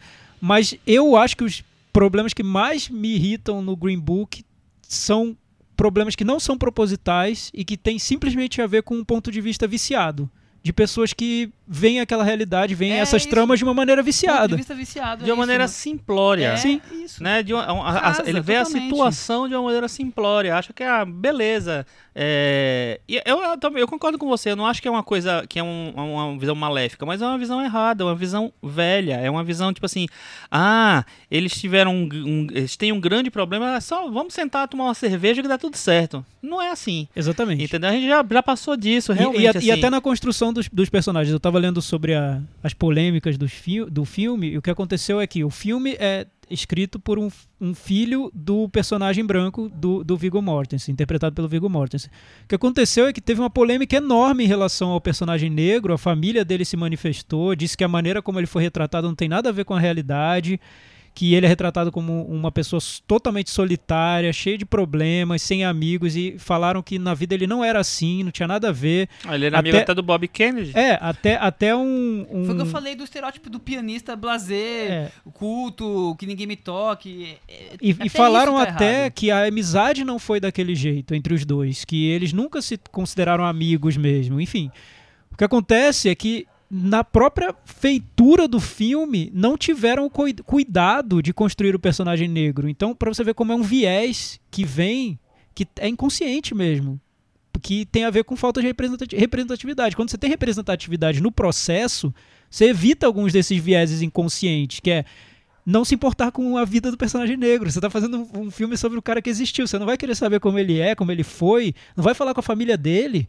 Depois eu vi uma entrevista com o Peter Farrell e ele disse que não conseguiu falar com a família porque nem sabia que a família estava ali disposta. Gente, vai Ah, atrás, mas né? deixa, né? Enqu- enquanto o É. personagem branco tem o, o, o filho como roteirista, né? É, Então você vê que na- no próprio processo tem fatores ali que complicam a situação. E- o, o, para mim, o ponto positivo de tudo isso é saber que a gente já avançou tanto nessa discussão que a gente trata isso como um problema. Que a gente Porque consegue há, ver. há 20 É. anos a gente não trataria como um Excelente, problema. Excelente sua visão, É. até poliana um pouco das coisas, mas Sim, é, totalmente é, poliana. Mas, mas Poliana! Não, poliana mais crítica. Mas eu acho que a gente avançou. Nesse critério, no cinema, Sim, eu, vejo eu vejo os filmes sobre, sobre racismo, sobre a questão do, do olhar, do negro e tudo. Eu acho que eles estão muito mais avançados do que eram há algum tempo. E, e a própria trama do filme Corra é sobre o problema do Green Book, porque a trama do filme Corra é sobre brancos tentando se apropriar da cultura negra para se redimir de uma questão social que é enorme, que é histórica, que vem da escravidão. O, o Corra é sobre o problema do Green Book. e hoje a gente tem Corra. Nem se compara um E hoje a gente com tem um outro. filme como Corra, e isso é pra se festejar. Não, a né? gente, hoje a gente tem filme como Green Book, que foi do ano passado. teve ontem. Então. Hoje a gente é, tem infiltrado eu, na eu clã. queria, eu queria só pra não perder o, o Tá. fio da meada. E você acha que tudo isso que você levantou aqui com relação a- ao, ao personagem negro, isso atrapalha a interpretação do Mahershala Ali? Não, eu achei Já ele tá muito todos os bom. prêmios. Ele é ótimo, né? E os atores. É, outro caso, acho que tem muitos paralelos entre os filmes que a gente discute hoje. Os atores valorizam o filme. O, o Viggo Mortensen é muito bom. Eu acho ele muito carismático. E Eu adorei Acha ele no cari- papel. pouco Então? Não eu- achei, eu eu- gostei. eu Eu, vou- acho eu bom, acho discordar. engraçado. E o Mahershala Ali eu gosto também. Eu vou discordar. dele. Eu, eu gosto muito do Viggo Mortensen na vida, no- na carreira dele. Eu gosto muito do Mahershala Ali Você tem também. o zap dele, é eu acho, não tenho ainda, né? Mas vou mandar um, vou, vou, vou atrás disso depois. É, gosto muito desses dois. Acho, acho eles dois ótimos atores e acho duas figuras que me interessam. Eu acho pessoas muito interessantes mesmo, de verdade. É, e o Viggo Mortensen ele é conhecido como um cara que é alternativo, ele não, ele não gosta de fazer projetão, quer dizer, Senhor dos Anéis é um projetão, mas assim, tem uma coisa diferente ali, não é? Ele não gosta de fazer aqueles faz um blockbusters Cronenberg. chapadões, é, exatamente. É, o, e o Mahershala Ali também é um cara engajado, é um cara que se destaca muito, porque ele, ele tem uma- um, um comprometimento com, com os, os papéis que ele faz, é um cara engajado também. Os dois são caras diferenciados, assim. Não são só simplesmente astros de Hollywood que topam o próximo filme vai ser isso. Pega milhões É, e fica na piscina é, do dia. Beleza. É, eu acho absurdo que são, são dois caras desse nível que topem fazer um, um- personagens tão rasos. Por mais que eu acho que eles têm qualidades na, na interpretação, eu acho que são, é- os personagens são muito clichês. Eu não entendo como eles não, assis- não, não viram que o personagem é tão clichê assim. Porque, pra mim, o, o personagem do Viggo Mortensen eu já vi em 350 filmes. Uma- o personagem do Mahershala Ali, o estranhinho, sabe? O negro ex- exótico, eu já vi em 350 filmes. Eu não quero mais ver esses personagens. Chega pra mim, entendeu? Não quero Sim. mais ver. Quando você falou, ah, vocês falaram, tudo bem, beleza, acho que pode um branco fazer um filme negro. Também acho que pode. Mas eu acho que é mais legal fazer um, um negro fazer filme de negro. Hoje, é porque- mais, hoje é mais legal. porque é difícil você, você ser branco e você in- se, se jogar numa, numa, numa situação é, Não, que, que claro, o claro. negro viveu historicamente. Eu- o meu No sonho ponto- é que chegar num ponto que a gente não tem que se preocupar com isso. Eu que sei, um mas isso- eu acho que esse Então ponto você tá, é do- você tá bem no discurso do Green Book. Eu falei que é o meu sonho. Agora- que é a realidade. Depois de Poliana Faria, Poliana Simões também tá aqui. Porque o discurso do Green Book é, e, e outro fator que complica mais tudo isso, Chico, é que a produtora é uma das produtoras é a Octavia Spencer, a atriz, É e verdade. que ela tá muito sempre ligada a esses filmes que são filmes sobre negros feitos para educar brancos. Por exemplo, The Read, né, que eu acho péssimo, De- que é o The Read. Eu esqueci Qual o é nome dele, dele em português. não é The enfim. Help, não, né? The Help. The, The Help.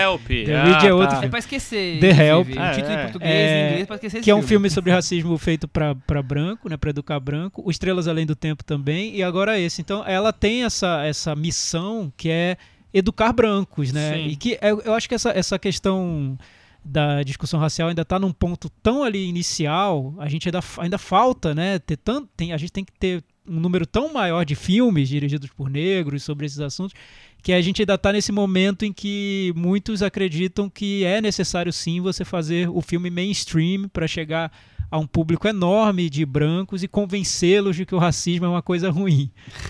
Só que, é, mas às vezes com todos esses vieses que isso que irrita, né? Você vê filmes que ainda tão tão ultrapassados que ainda não conseguem dar a dimensão da da dor que os personagens sentem, né? Eu vi um- uma entrevista com um familiar do, do personagem do, do jazzista, o pianista do filme, ele falando que é um absurdo você mostrar que, mesmo naquela época, nos anos 60, um negro num carro naquele lugar, naquela região do sul dos Estados Unidos, estaria sem medo de passar por ali. É, é- hoje, ele falando que hoje, Hoje dá tem medo, de passar por ali. Imagina nos anos 60. Então, são esses pequenos, são essas pequenas questões que um filme feito por branco não consegue captar. E Não sei se vai conseguir. Talvez sim, talvez um, um cineasta muito dedicado aí e se aliar a uma equipe ali Não, que eu acho que vá é dividir possível. o filme com eu ele. acho que é possível. ser, é Por- Por, possível, exemplo, é possível. o, o- o diretor do Ponto Cego, ele não é negro, ele é um, ele é latino. Tudo bem, aí, tu, aí É, acho que, tem, acho que ele tem- já sente muita coisa. tem, é, tem um, um- já uma, tem ba- uma bastante pele. bagagem pra fazer. Mas quando né? ele faz aquela, aquela cena lá, que pra mim é a cena do, do- a cena do cemitério, que é uma cena que. Você viu também o Ponto Eu Cego, vi, né? vi. É, que é uma cena que em segundos, porque ela deve durar um minuto, menos até, não sei, é, ele consegue trazer um- a, a herança da escravidão de uma maneira assim, numa imagem, ele consegue trazer tudo ali. Que ele- a- aquela cena pra mim dá de 15 a 0 em, em Green Book inteiro. Podia ter mais duas horas de Green Book e não conseguir chegar na, na, Na densidade, na densidade daquela cena, entendeu?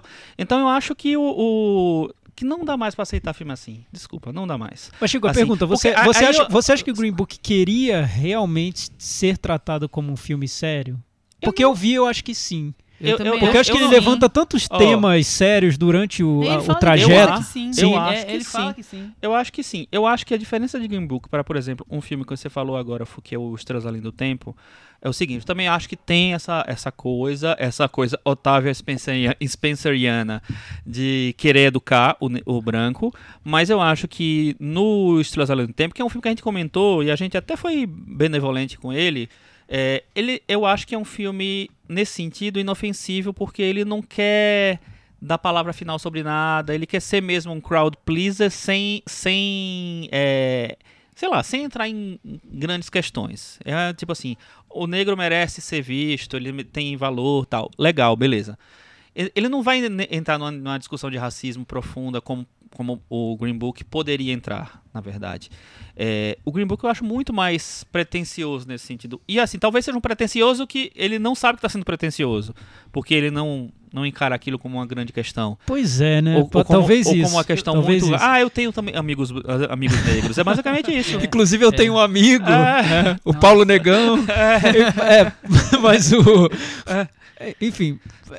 É, talvez isso, isso pode ser, pode ser. Talvez o tom li- light do filme É. tenha a ver com isso, com não ter dado o peso que o tema talvez É, mereça, acho. né? Ah, Mas então, acho por exemplo- dá esse tema, dá esse peso na, na cena que seria a cena crucial, que tem uma discussão dos dois na rua, onde o, o lá fala algumas verdades, digamos assim, sobre a A questão gente, racial. verdade mais clichê do mundo, Exatamente, né? então é, Tudo- ali, ali o filme fala, olha como agora, um momento sério, É. sério, sério. Agora, até agora eu tava fazendo sério com comédia. Agora fazer, olha só, e olha esse discurso aqui, ó, que vai ser É o é porque o filme-. O, o filme tenta alternar momentos ali sobre a amizade dos dois e questões sociais. Então, eles têm uma discussão no carro, depois tem uma cena de prisão. Eles têm outra discussão, aí tem um- uma cena em que um é impedido de entrar no restaurante. Ele vai tentando alternar É, uma coisa com a outra. O problema é. É. que ele pontua de um jeito tão. É, Não, é tudo tão errado, banal, né? É tudo muito errado, banal. muito Não, e aí errado. ele vai, por exemplo, os dois vão pra um, pra um bar é, negro tal, porque é o outro lado. Vamos levar pro outro lado agora. E aí, tal. é totalmente, verdade. e aí é Aí, totalmente Aí o que estereotipado. Acontece, vou dar um spoiler, desculpa, vou dar um spoiler mesmo. Aí o que acontece, quando ele sai do, do, do restaurante, do bar, é, o, carro dele, o carro dele tá sendo roubado.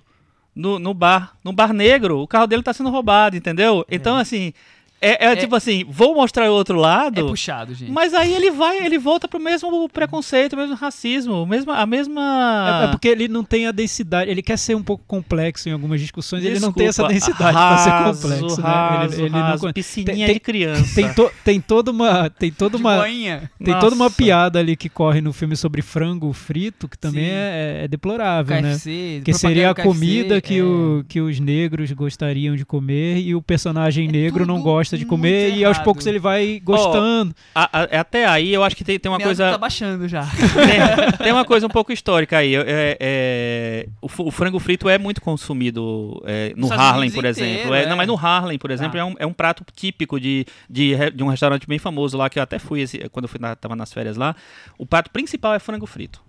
É, então acho que existe, assim. Mas da maneira que é, que é colocado no filme. É, que é colocado como uma superação que o branco tenta ensinar pro O negro. negro, o negro, o negro, O negro culto o e negro rico, culto a né? ser É. negro, né? E solitário, É. e Então, a ser deprimido. negro, isso, isso me deprime, é, meu Deus. enfim. Pelo amor. Muito, muito Pro puxado, né? que- Muito antes puxado. que, antes que chegue no zero as notas. Mas você viu, maldito, maldito tempo em que a gente vive que fez a gente discutir o Green Book como um filme muito sério pra problematizar desse jeito profundamente, um filme que quer só fazer as pessoas se divertirem isso, numa né? tarde de sábado. É né? Ah, é, é, pois é, lógico. esse é o grande problema, né? Chico Firman. só Eu vou dar nota Metavaranda. 2 pra esse filme. Nota 2 de Chico Firman. Thiago Vou Faria. dar nota 4.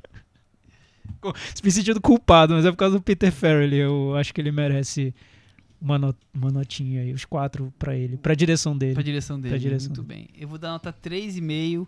Com isso ele ficou com 32 do Metavaranda e Green Book caiu, as páginas voaram, se Vai, vai ser o vencedor do Oscar com a nota mais baixa desde Crash? Não, não vão fazer isso com a gente.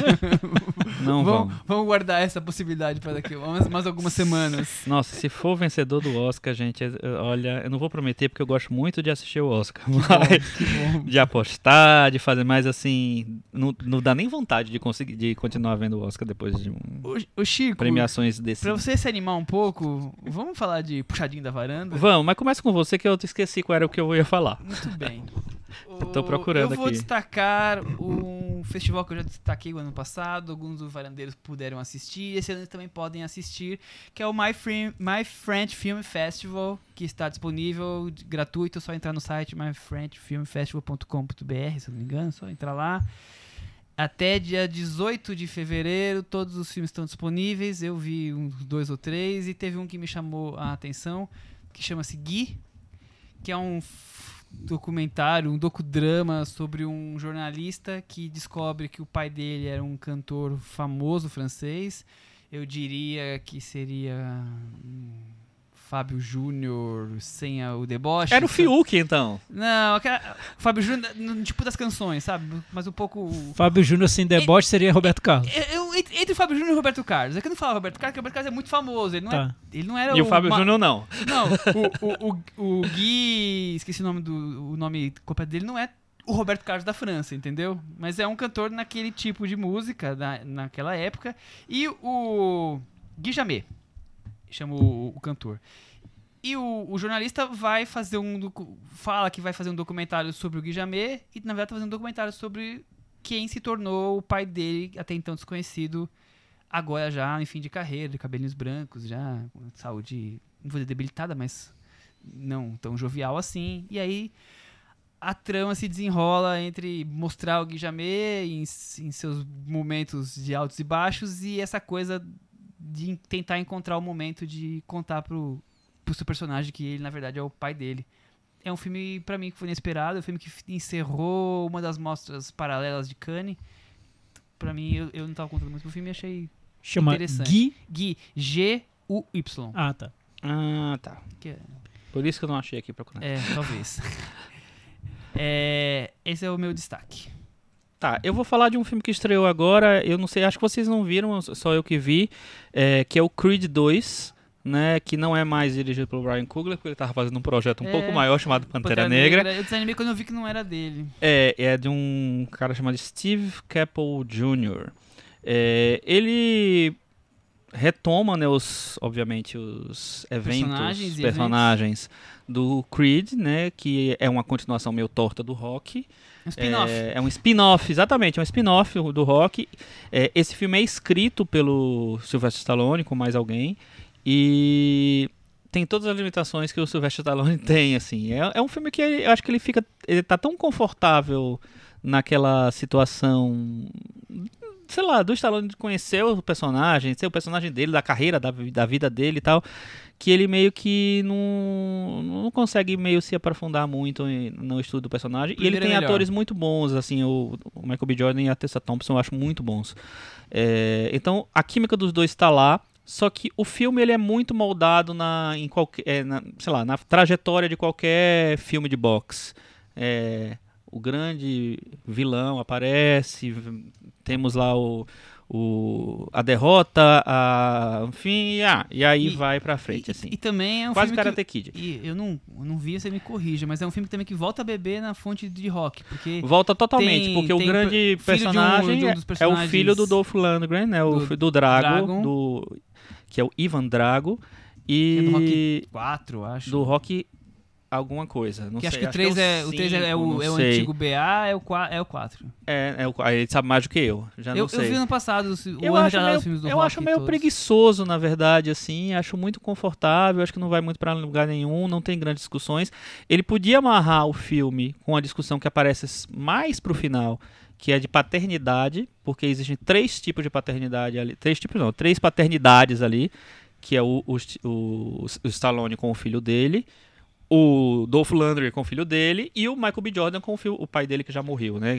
A- a- o peso de, de ser o filho do, de- Do do grande Apollo Creed.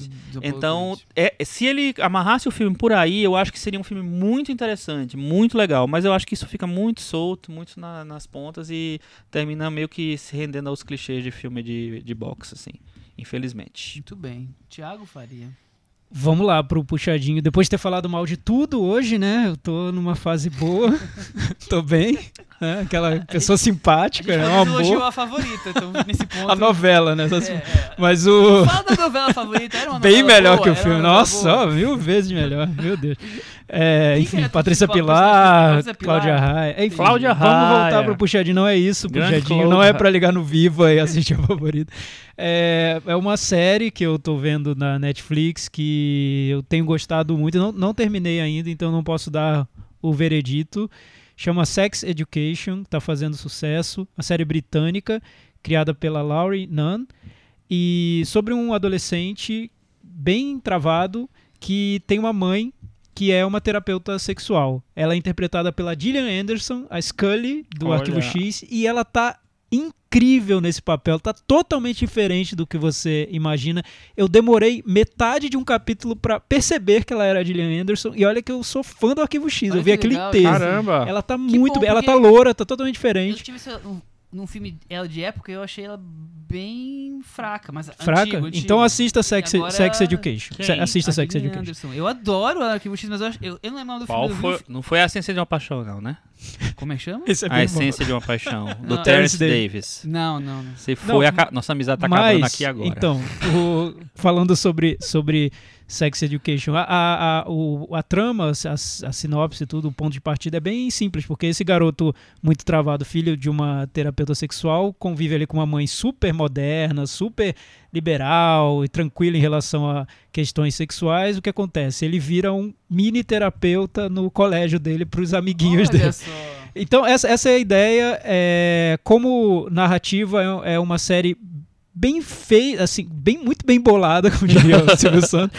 É, tá tudo nos lugares, os personagens são, são muito bem desenvolvidos, os atores são carismáticos, então ela funciona dessa maneira. O que ela tem que vai além disso, que as boas séries todas têm, é que ela traz discussões e, sobre sexualidade que são muito diferentes do que a gente costuma ver tanto no cinema quanto em, em seriados. É um assunto que caiu um pouco de, de moda e essa série ela vai além do que de um American Pie, por exemplo, que seria a comédia adolescente sobre sexo. É uma comédia adolescente sobre sexo, mas que explora questões muito atuais sobre diversidade e sobre como ah, dramas adolescentes estão muito ligados em, em alguma medida a dificuldades de se abrir pro, em, em questões sexuais até também e, e, e também psicológicas e de, de relações de amizade afetivas. É, é uma série que surpreende por discussões que ela traz e que satisfaz muito no feijão com arroz. Então, eu, por enquanto, nesse ano é o que eu vi de mais interessante, Sex Education. Muito legal. Ô, Chico, você prometeu que nós íamos falar de um outro filme hoje, que nós estávamos com o tempo estourado na semana passada. Qual que era mesmo? A gente vai deixar para a próxima semana. Qual que era mesmo? Não sei. Eu falei pra você? Falou Private Life, que é o nome. Private Life. Ah, verdade, Private Life. É um drama. Você assistiu, Michel? Eu assisti. É um, um drama é, do- do- feito pela Netflix, né? Com a Catherine Han. Mais uma chance? Mais uma Mais chance? uma chance no Brasil. É, e a Catherine Han e o Paul Giamatti é um, são um casal que quer ter um filho, mas não consegue. E aí eles recorrem à filha é, jo- bem jovenzinha, quase pós-adolescente de, uma- de um casal de amigos, e dá o maior problema. É, e é uma comédia bem interessante, né? Que- Como é o nome da diretora mesmo? É a Tamara... Tamara Jenkins, que é daquela, daquele filme A Família Savage, eu acho. Esse mesmo. E é, eu gosto muito dos atores, eu acho os atores muito bem, principalmente a adolescente, a, a adolescente, não, a jovem, que eu não lembro o nome dela agora. É, eu acho que o- eles têm uma química muito boa. É uma comédia dramática, né? Então tem uma, uma, uma pegada um pouco mais é, humanista, vamos dizer assim, não- mas não deixa de ser uma comédia. A Catherine Han é uma comediante, naturalmente, assim. É, gosto do filme, mas não sou tão fã, assim. É. Eu acho que ele, ele não... Que não- não, é não- muito não tocou no meu marcante, coraçãozinho. É, eu também não, é isso. Mas é um filme interessante, é um filme que eu acho que vale a pena ver. Vale a pena dar vale a pena. nele, mas não, não esperem... o- É, é, eu, eu acho que ele, ele, Netflix, ele mira é. numa, numa comédia dramática tipo o de Allen, talvez, e, e, enfim. E chega acerta no Peter Farrelly. Não, nenhum dos dois não, fica no não, não, caminho. Até porque tá, a comédia Mas é legal, é um filme- é um filme comédia de interessante. levezinha, assim. Não, tem bastante comédia. tem bastante. E aí, Thiago, agora chegou o momento que o Chico vai apresentar Cantinho do ouvinte. com o Thiago Faria. Olha, agradecer nossos ouvintes, porque muitos comentários essa semana, do jeito que a gente gosta. Tem tantos que eu não vou conseguir ler nem metade deles. Vocês escreveram lá no nosso blog cinemanavaranda.com. O episódio era sobre indicados ao Oscar, facilitou né, o tema, todo mundo quer falar sobre esse assunto. Também foi sobre vidro, muitos comentários sobre vidro, sabia que a gente tem um fã-clube Shyamalánico aqui Eu- no nosso Claro nossa que a gente não sabia. me surpreendi. Pois é. Espero comentários sobre Peter Farrelly, tá? Não me decepcionem, ouvintes da varanda. Cafarnaum, ninguém quis comentar sobre o filme. É, porque afinal a gente já sofre demais nessa vida pra Se- ver Será que Cafarnaum. ninguém falou, nem no Twitter? Não, ninguém lugar? falou. Tudo bem, É. Eu, eu, te- eu tenho que ler o comentário do Carlos Lira sobre Shyamalan, porque ele é muito fã do, do Shyamalan. Então ele disse o seguinte: Tamo junto, Chico. Ninguém larga a mão de ninguém. Meu brother, cara. Chá e resistência, a hashtag dele aqui. Agora falando sério, Vidro é uma obra com todas as virtudes de Shyamalan e também com todos os seus defeitos. Como admirador do cinema como arte, acho isso lindo demais. O risco assumido pelo diretor indiano. Risco esse que faz de Vidro uma antítese aos filmes da Marvel e da DC, mesmo os dirigidos pelo Christopher Nolan. Sendo por isso uma obra fora do quadrado dos filmes de heróis e de vilões. Em Vidro não se busca grandeza ou espetáculo, como ocorre em Vingadores ou Batman. Não por acaso a luta final se dá num estacionamento. O que Vidro fala, basicamente, se é que podemos dizer isso, é sobre as incertezas da natureza humana, sobre as incertezas dentro das certezas. Achei bem bonita essa parte. Não entendi, mas achei. sobre a invenção dos mitos e, com os mitos, a invenção da realidade, fantasia. Para Shyamalan, fantasia e realidade pertencem à mesma face da moeda. Grande filme. Tiago e Michel, vocês perderam pontos comigo. Muito bem. Ah, ah, o nosso, nós intimamos um varandeiro a responder e fez um, um comentário crítica, um livro que todo mundo tem que ler, né? Pois é, é até, é até difícil ler Não, o não, texto do Pedro Lovalo. Entrem lá no ir lá blog, no blog e ler. cinemanavaranda.com. Foi, foi muito, muito, muito bom o texto do, do Pedro. Ah, Ele lê gosta uma muito frase, do, do pelo menos, vai. Eu vou ler esse trecho que eu gostei. Ah, é, Vai ler o texto que ele gostou.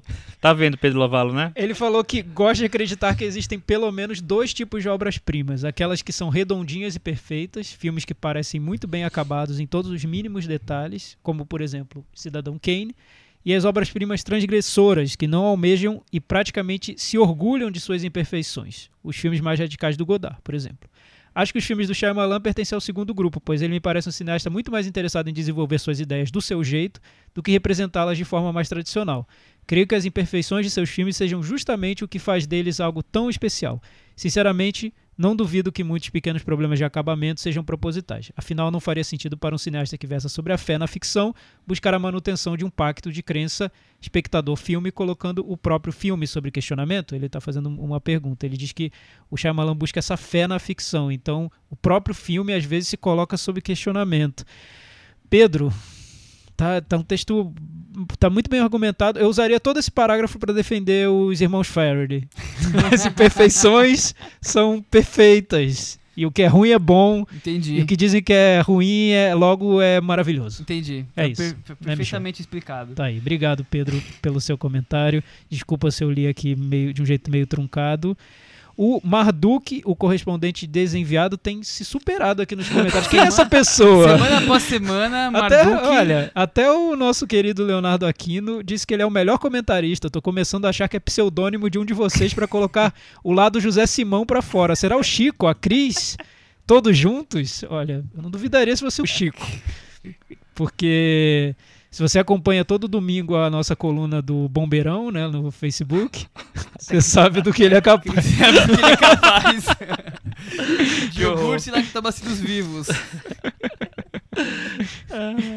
O, o, o Vebs mandou uma mensagem dizendo que gargalhou no momento Facas Guinso da semana passada. E o, o arroba, eu não consigo falar o nome dele aqui, HSA Lesa. A Galeza. A galeza. A Galeza, é isso. A Galeza! Ele disse que, olha, a combinação do Fire Festival é sensacional. O doc é interessante, e assim vai. Ele comenta aqui bastante coisa no Twitter.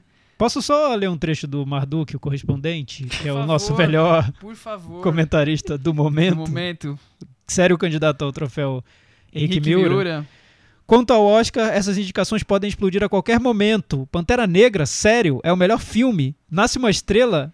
Lady Gaga chorando foi o nosso melhor, como raça humana, digo. E o Quaron só me convence botando a empregada lá no espaço. Isso sim. E junto com Ryan Gosling. Não aceito menos do que isso. Aí ele abre um parênteses, pior que eu quase chorei em Roma. Hipocrisia minha aqui. Ele tá falando mal de um filme que ele. Enfim. É, aí ele vem, cadê First Reformed? Cadê aquele outro filme lá que eu esqueci? e o William Dafoe? Nem merece um Oscar, tem que banhar ele a ouro, sem massagem. E o Queen pode ganhar de melhor filme, viu? Já pensou Chico, já pensou Cris. Melhor quebrar ele em dois logo. Metade vai pro Green Book e metade para O Veredito de 83, que ele queria que ganhasse. Enfim, é um comentário enlouquecido. Enlouque- é- é- Leiam. é um comentário tipo comédias dos irmãos Eu não Farrelly. sei ainda qual foi esse. É, é de 82. Eu não- Concorreu ao Oscar em 83. Paul Newman. Eu Mas não eu sei. concordo o que, como é que é? No coração da escuridão poderia ter tido mais indicação. Eu defendo desde sempre a indicação de Amanda Seyfried como melhor atriz coadjuvante. Ninguém concorda comigo que ninguém indicou a ela nada, nenhum prêmio de crítico. Que nem o, o, o pessoal do prêmio de crítico da Santa Cecília votou na... de você Não adianta. frequenta vitalmente. Vitor Matheus, tenho a impressão que Vice é o destino de uma nação desse ano. Filme biográfico sobre um político careca, gordo e de óculos, com atores Não, principais para, é da trilogia do Batman de. Christopher Para, Nolan. não, Vamos, vamos com calma. Vamos com calma. Depois dessa, eu só posso dizer pra vocês muito obrigado até semana que vem. Tchau. Tchau. Tchau.